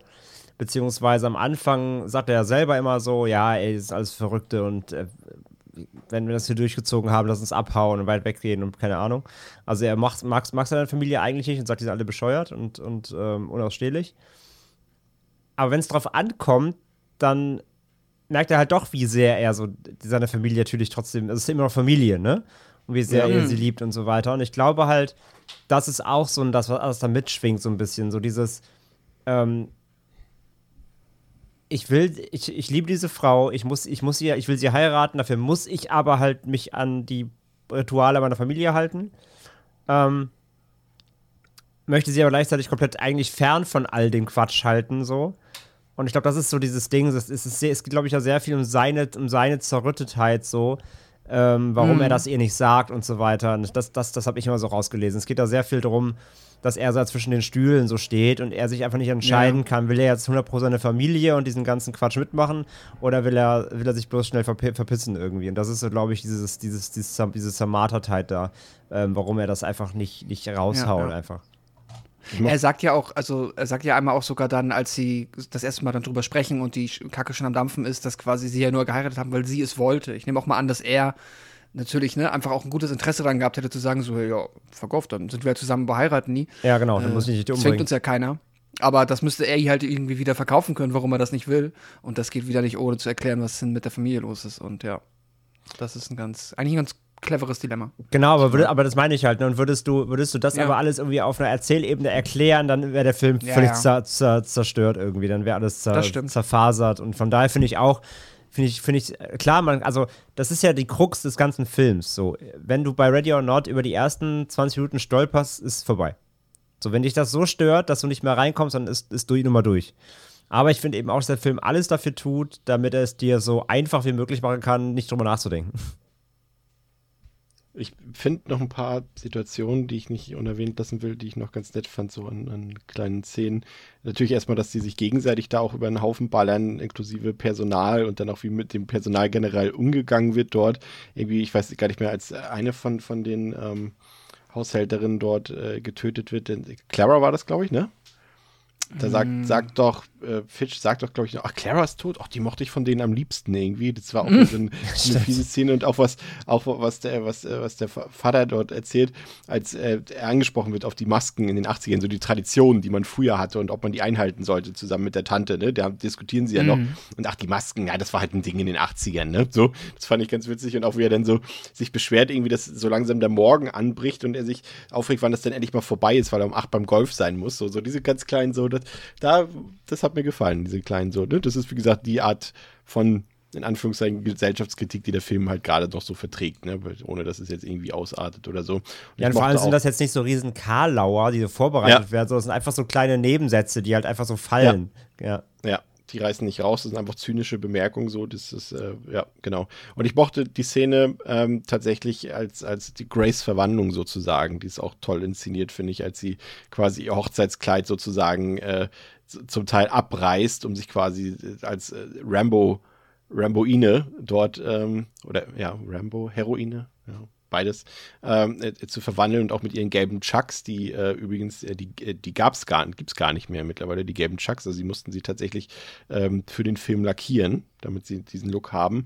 Und auch das äh, Hochzeitskleid irgendwie, da gab es irgendwie 17 verschiedene Versionen davon, die dann äh, im Laufe der Nacht sich eben logischerweise dann äh, verändern. Also das äh, fand ich irgendwie cool. Sie sah halt, muss man ja auch einfach, darf man ja auch so sagen, Pascal, ne? Also Samara Weaving sah einfach auch cool aus in diesem Outfit, ne? Gerade noch mit den Turnschuhen dazu und so. Das hat man ihr dann irgendwie auch abgenommen, diese Verwandlung nochmal. Sowohl äh, erzählerisch, inhaltlich als auch, äh, also charakterlich als auch optisch, ne? Mhm, ja, voll. Ist ein super cooler Style, ist einfach eine starke Ästhetik. Ne? Deswegen ja auch auf dem Cover einfach direkt ein Hingucker, finde ich. Äh, wenn du halt siehst, ah, okay, krass, da hat sie den Patronengurt um in ihrem Hochzeitskleid. Ja. Äh, das ist, äh, hat eine ist eine ganz eigene Ästhetik, ist klasse. Und das halt dann noch in diesem Setting, in diesem alten ähm, Herrenhaus, fantastisch. Und diese kleinen Kontraste habe ich auch geliebt. So, wenn man dann irgendwie sagt, zieh deine Schuhe an und dann zieht sie die gelben Chucks raus, muss ich auch schmunzeln und dachte so, ja, geil. Das ist äh, so ein geiler, kurioser Kontrast da drin, den mochte ich auch sehr. ja, vor allem, wie sie es noch kommentiert dann, ne? Wenn sie dann vorm Spiegel steht und sieht sich da mit dem Fett, mit dieser fetten, Mhm. was ist das eigentlich, was ist ein Elefantentöter? Das ist eine Patrone, ist ja größer als ihr Kopf irgendwie. äh, diesen Patronengurt und den abgerissenen Hochzeit, also sie reißt ja diese Schärpe ab, ne, damit sie nicht drüber Ja. stolpert quasi. Und diesen abge abgerissenen Kleid und an den Chucks, da steht er vom Spiegel und meinte so, Alter, was ist denn hier los? Das ist halt richtig gut. Ja, komplett. Aber letztendlich äh, bereitet die Familie dann eben doch dieses satanische, diese, diese, diese Opferungszeremonie an Grace vor, aber sie schafft es, sich erneut zu befreien. Ähm, letztendlich und dann bricht der neue Tag an und die Familie und auch wir als ZuschauerInnen wissen nicht so recht, ob der Fluch jetzt tatsächlich dafür sorgt, dass alle Familienmitglieder sterben. Ähm, und das Ganze scheint sich dann auch zunächst als Irrtum herausgestellt zu haben, was die völlig, die Situation dann völlig absurd macht, weil man dann, die, du merkst es den, den Figuren dann auch an, die sich so angucken und denken so, okay, was haben wir jetzt eigentlich hier gerade die letzten Stunden veranstaltet? War das jetzt alles totaler Quatsch, weil alles Quatsch war? Ähm, und dann gerade als, als die Tante, weil sie sagt, das ist mir jetzt auch egal, und dann will sie halt Grace dann noch enthaupten mit ihrer, mit, wie, wie ist die Waffe noch, André? Wie hast du vorhin genannt? Ja, so eine helle Bade, glaube ich, oder sowas. Ja. Ja, und, und gerade als sie da ansetzen will zur Enthauptung, zerplatzt ihr Körper in alle Einzelteile. Und das Spiel setzt sich dann mit den anderen Familienmitgliedern fort. Einer oder eine nach dem oder nach der anderen wird dort, äh, also der Körper puh, explodiert, zerplatzt. Und dann äh, steht auch noch das Haus irgendwann in Flammen und wir sehen nur noch, wie Grace blutüberströmt das Haus verlässt, sich dort auf die Treppe setzt und sich einfach man kennt's, einfach eine Zigarette ansteckt und äh, was war das für eine Nacht sozusagen. Ne? Also ein Ende, Pascal, das äh, durchaus äh, ja zu dem, was wir anfangs gesagt haben, kannst du dir sicherlich auch vorstellen beim Fantasy Filmfest, ne, dass das Publikum da jetzt nicht sagen Riot gegangen ist, aber doch sehr amüsiert war und laut gelacht hat und ähm, sich sehr gefreut hat über diese äh, körperlichen Explosionen am Ende. Und man selber als Zuschauer fragt man sich ja auch, ne, okay, was passiert jetzt mit denen? Ne? Also gibt es diesen Mm. Fluch wirklich? Ist das alles totales Hirngespinst gewesen und die haben sich einfach nur blamiert, in Anführungszeichen am Ende? Wie, hast, wie hat dir das Ende gefallen? Auch wenn es mich jetzt also zumindest dann im letzten Drittel nicht mehr wirklich überrascht hat, weil ich finde schon, dass der Film, wenn man das halt so ein bisschen, also ich, man kann es ahnen, dass das halt der Gag ist am Ende, ne? So, weil halt der Film ansonsten jetzt nicht groß irgendwie mit übernatürlichen äh, Aspekten um die Ecke kommt, außer halt, dass es immer behauptet wird, dass es was gibt. Ähm, ist es halt so, auch so beim Film, auch von den Regisseuren, so ein Film aus der Ecke, da hätte ich das auch irgendwie dann ergibt es für mich Sinn und ich habe es dann schon erwartet, dass es halt jetzt der Gag ist, dass sie gleich trotzdem alle explodieren. Ähm, was dann irgendwie auch ganz witzig ist, so vom Humor, von dennoch der Humornote und die letzte Szene lieb ich halt, weil das auch mit der Zigarette ist halt auch nochmal im Film eine schöne Klammer, weil es noch ganz am Anfang eine Szene gibt, wo sie dann von ihrer zukünftigen Schwiegermutter gefragt wird, ob sie rauchen möchte und sagt so, nein, sie raucht nicht. Ähm, bis es dann halt quasi die Familie geschafft hat, durch diese Horrornacht sie dann zu ihrer offensichtlich vielleicht ersten Zigarette zu überzeugen, wenn sie blutüberströmt vor dem Haus sitzt. Mm, Das ist klasse. Ich ähm, war so ein bisschen hin und her gerissen, ob der Figur ihres ähm, ja, Ehemanns in Spee, der hat ja dann noch ein, macht ja noch ein 180 am Ende, weil er dann halt am Ende sich doch quasi für die Familie entscheidet. Ähm, den hatte ich zwischenzeitlich schon immer irgendwie noch so ein bisschen als Sympathieträger irgendwie auf meiner Seite verbucht, musste mich dann damit arrangieren, dass der jetzt halt auch kacke ist und wir halt eigentlich nur Grace haben. Aber wir haben eben auch schon drüber gesprochen. Allein die Tatsache, dass er sie da mit reinzieht, dass er nicht gesagt hat.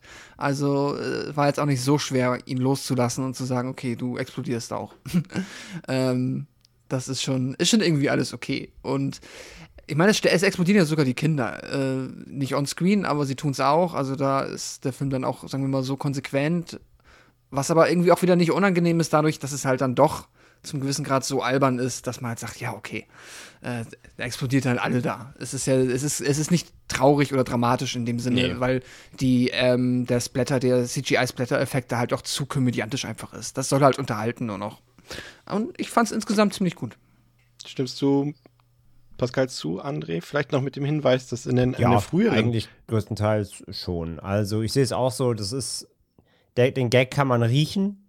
Man, also beim ersten Mal war ich noch so, was machen sie jetzt? Ziehen sie es durch oder, oder machen sie wirklich quasi den, den auslaufenden äh, Gag, dass einfach nichts passiert wirklich und alle sich so angucken, denken sich, ah shit. Ähm, was auch lustig gewesen wäre. Oder gehen sie halt jetzt nochmal Bonkers und dann haben sie halt den Bonkers-Weg gewählt. Von daher, ähm, äh, finde ich, finde ich absolut legitim und ist halt auch mega witzig einfach. Ähm, wenn da, wenn da alles durch die Gegend spratzt und auch dann Grace anfängt, völlig in sich reinzukichern, während die ganze Zeit, so, Zeit mit äh, Hirnschmalz äh, bespritzt wird, weil sie es einfach so witzig findet, dass äh, jetzt alle da um sie rum äh, ihr, ihr zeitliches segnen. Und natürlich dann auch zuletzt dann ihr, ähm, ja, ihr, ihren Ehemann, beziehungsweise ja, dann nicht mehr, mit diesem Spruch dann noch, ne, I, I want a divorce und dann mit dem Ring, Ring so angeschnipst, so bing, und dann äh, wird, wird geplatzt. Das ist schon alles sehr, sehr witzig und natürlich auch dann, ähm, wenn sie dann da wie, wieder, wieder äh, da steht, völlig, völlig in, in Blut getränkt, immer noch in ihrem Hochzeitskleid und dann wieder quasi sich, sich selbst kommentiert, so what the fuck. Ähm, einfach nur, einfach nur gut, ja. Also ich finde, ich finde das Ende sehr, sehr, sehr, sehr gelungen und ähm, dass sie dann sogar noch die, die Balls haben, quasi mit diesem Kaminfeuer dann noch sogar, ja, den, den Geist quasi zu zeigen, kurz. Das, das setzt dem Ganzen halt schön die Krone auf. Das ist irgendwie, das ist schon sehr, sehr sympathisch. In der früheren Fassung des Drehbuchs ähm, sollte Grace übrigens tatsächlich sterben, nachdem sie ähm, quasi tatsächlich geopfert wurde. Das äh, hätte ich jetzt in dem Fall nicht gut gefunden, aber es wäre zumindest mutig gewesen, oder André? Das kann ich mir gerade so gar nicht vorstellen, die Auflösung. Nein, ich meine konsequent, ne? Also das wäre dann die, die doch eher, also ich glaube, das hätte auch dann die, den gesamten Comedy-Aspekt im Keim, erstickt, dann hättest du keine Pointe mehr machen können, groß. Ähm, weil dann hätten sie es ja geschafft. Es hätte natürlich die Drastik des Films erhöht, ne? Dass du quasi wäre wär halt ein krass, ein richtig krasser Kontrast gewesen, wenn durch den, wenn der ganze Film genauso gewesen wäre wie jetzt. Immer wieder mit Auflockerungen, kleinen Witzeleien, bisschen Übertreibungen. Aber dann nehmen, dann, dann, dann nehmen sie sie wirklich raus am Ende. Das wäre halt irgendwie schon auch sehr krass und drastisch gewesen, ja. Ist dir eigentlich aufgefallen, dass der Film eine krasse Ähnlichkeit zu Your Next hat von Adam Wingard? Ja, ja, an dem muss ich sowieso von vornherein schon denken direkt. Ja, ne? So auch was die, die Entwicklung der, der weiblichen Hauptfigur angeht und so weiter, wie sie da auch in so eine Familiensituation quasi reinplatzt ja. sozusagen und auf einmal die, ne, also das äh, ist, ja, fand ich auch ein bisschen lustig. Kom Kann man komplett auch back den, to back gucken. Den, und ich glaube, und ich glaube, deswegen kriegt man auch so ein bisschen so eine Home Invasion Assoziation da rein. Ja. Gegen mir zumindest so durch, durch Your Next. Und ähm, ich weiß noch, als damals Ready or Not angekündigt wurde und die ersten Trailer kamen und dann auch der Film dann lief, ähm, gab es da viele Your Next-Vergleiche und kann ich auch verstehen irgendwo, ja. Ich muss ein bisschen, ein bisschen Kritik muss ich noch äußern. Ich fand den, also wir haben ja hier eigentlich wirklich gute Regisseure äh, am Werk. Wir haben auch einen guten Kameramann, den Brad äh, Judkiewicz, der hat jetzt auch bei Scream Kamera ähm, äh, geführt und jetzt auch zuletzt auch bei Black Phone. Ähm, aber irgendwie, fand ich gerade die Kamera, die war mir irgendwie ein bisschen zu shaky an der einen oder anderen Stelle, Pascal. Ich fand auch gerade da, wenn du so ein Set hast, so dieses große Herrenhaus gefühlt und auch so alles, was drumherum die Außenanlage war, mhm. ich fand immer, das kam nicht so richtig gut zur Geltung, irgendwie, weil die Kamera irgendwie nie so auf Höhe war. Die ist mit zu viel umhergewackelt in, in Momenten, wo es einfach nicht, ich fand, es war nicht notwendig irgendwie. Aber. Ja, ich finde, die Kamera ist immer sehr action esk unterwegs und manchmal bei so einer, ich, ich hatte auch so hier und da so Momente, wo ich jetzt dachte, das war jetzt nicht so sehr an die Kamera direkt verknüpft, aber wo ich mir gewünscht hätte, dass sie das Herrenhaus noch mal ein bisschen pompöser in Szene gesetzt bekommen. Wo ich jetzt halt zum Beispiel dran denke, wäre sowas jetzt wie Knives Out, was ja auch in der jüngeren Vergangenheit äh, war, wo du halt auch mehr interessantere Außenshots hattest vom Gebäude und finde ich dann auch mal so in den größeren Räumen noch ein bisschen mehr, ja, die Größe, also ne, auch wenn man, keine Ahnung, denkt dir an das äh, alte Anwesen in Resident Evil 1 oder so, dass du halt diese riesigen Seele hast irgendwo so. Das ist mir auch so ein bisschen, das ist mir so ein bisschen zu viel ähm, Flur und nächstes Schlafzimmer gefühlt oder dann halt ähm, das gewesen. Und ja, äh, da würde ich auch dir zustimmen und sagen, die Kamera hat da auch jetzt nicht geholfen, noch so ein bisschen den, diesen, diesen Cluedo-Herrenhaus-Charme ähm, noch mehr einzufangen. Ich glaube auch, da wäre noch ein bisschen mehr möglich gewesen. Ja, ich habe das Gefühl, der wollte auch so ein bisschen auf Retro machen. Ne? Das es ist ja auch relativ dunkel, der Film, und hat natürlich auch noch so einen so so ein Gelbstich im Coloring, André. Ähm, also meint es auch gar nicht so kritisch. Wie gesagt, ich finde, das passt, das passt schon irgendwie alles zusammen, aber ich glaube, man hätte da noch ein bisschen mehr rausholen können, irgendwie inszenatorisch und hätte den noch auf ein anderes Level heben können, weil er es auch einfach anbietet. Der hat ein, ein Breitbild, der hat eigentlich quasi Platz für, Platz für epischere Bilder und äh, das ist ja von der ersten Sekunde an klar, dass der Film sich ja doch eher an Mainstream-Publikum richtet, also schon auch ein, ein Kinofilm ist und, und irgendwie vergisst er das zwischendurch dann irgendwie, finde ich so ein bisschen gerade in den, was Pascal schon gesagt hat, in den Action-Szenen irgendwie, oder er hat, oder er macht aus manchen Szenen, die gar keine Action beinhalten, versucht er Action-Szenen zu machen durch, durch die Inszenierung. Aber das merkt er auf hohem Niveau. Ja, absolut. Also, ja, ich verstehe schon, was ihr oder du meinst, aber hat mich jetzt nicht so gestört tatsächlich. Also, ich finde den Look des Films eigentlich ziemlich crisp. Also, jetzt gestern nochmal in, in, auf Disney Plus ist er auch schön in 4K ähm, am Start. So, das ist schon echt, echt schick und ich finde den Film generell sehr optisch sehr hochwertig und ähm, ja, gibt es jetzt vielleicht nicht so die Money-Shots, aber brauche ich da auch jetzt nicht unbedingt. Also, ähm, der liefert mir schon genug Abwechslung, das ist alles sehr stimmig. Da geht's, mir, geht's da viel, mir ist da die Stimmung wichtiger und die kommt gut rüber. Und ähm, ja, dass der Film so ein gewisses Farbschema hat, ähm, ja, es stimmt, aber es kann er ja haben. Also es wurde sich ja sehr für diese warmen Farben entschieden. Ähm, finde ich, finde ich okay. Finde ich jetzt nicht, wirkt jetzt nicht billig. Also es wirkt jetzt nicht wie nee, so in, Insta-Filter drüber gezogen. So, da gibt es schlechtere, schlechtere Filmbeispiele. Hier, wir hatten es doch einmal hier mit All the Boys Love Mandy Lane, mit diesem schlimmen Sepia ja. am Ende da, diesem Feld, Feldende. Ähm, so sieht der Film ja nicht aus. Also er hat halt ein gewisses Farbschema in großen Teilen, was einfach durch diese Lichtstimmung im Herrenhaus vor allem ähm, da manifestiert wird. Das finde ich in Ordnung und so. Ja, klar. Also der Film ist nicht perfekt. So, er hat auf jeden Fall kleine Mäkel, mh, hm, die man auch finden kann, abseits der Geschichte noch.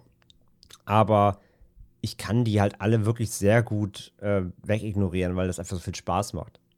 Ja, das ist auch mein Fazit des Films. Das macht einfach sehr, sehr viel Spaß. Es ist einfach ein lockerer Film, den kann man einwerfen und hat, hat, hat eine sehr gute Zeit einfach. Ne? Das ist nicht umsonst, wie gesagt, als, als Crowdpleaser, als Publikumsliebling sozusagen. Den kannst du irgendwie auf dem Fantasy-Filmfest freitags 22 Uhr reinmachen und die Leute werden, äh, wenn der Saal ein bisschen voll ist, werden richtig Bock haben und werden Spaß haben. Der ist unterhaltsam, der ist sehr kurzweilig, der hat auch ein super Pacing, sehr hohes Tempo, wird in keiner Sekunde langweilig ähm, hat diese überzeichneten Charaktere und, und schafft, wie gesagt, diesen Spagat zwischen Spannung, Atmosphäre und Humor. Hat dazu noch die Thematik, ne, Survival, äh, Survival Thriller und, und, und Menschenjagd mag ich eh.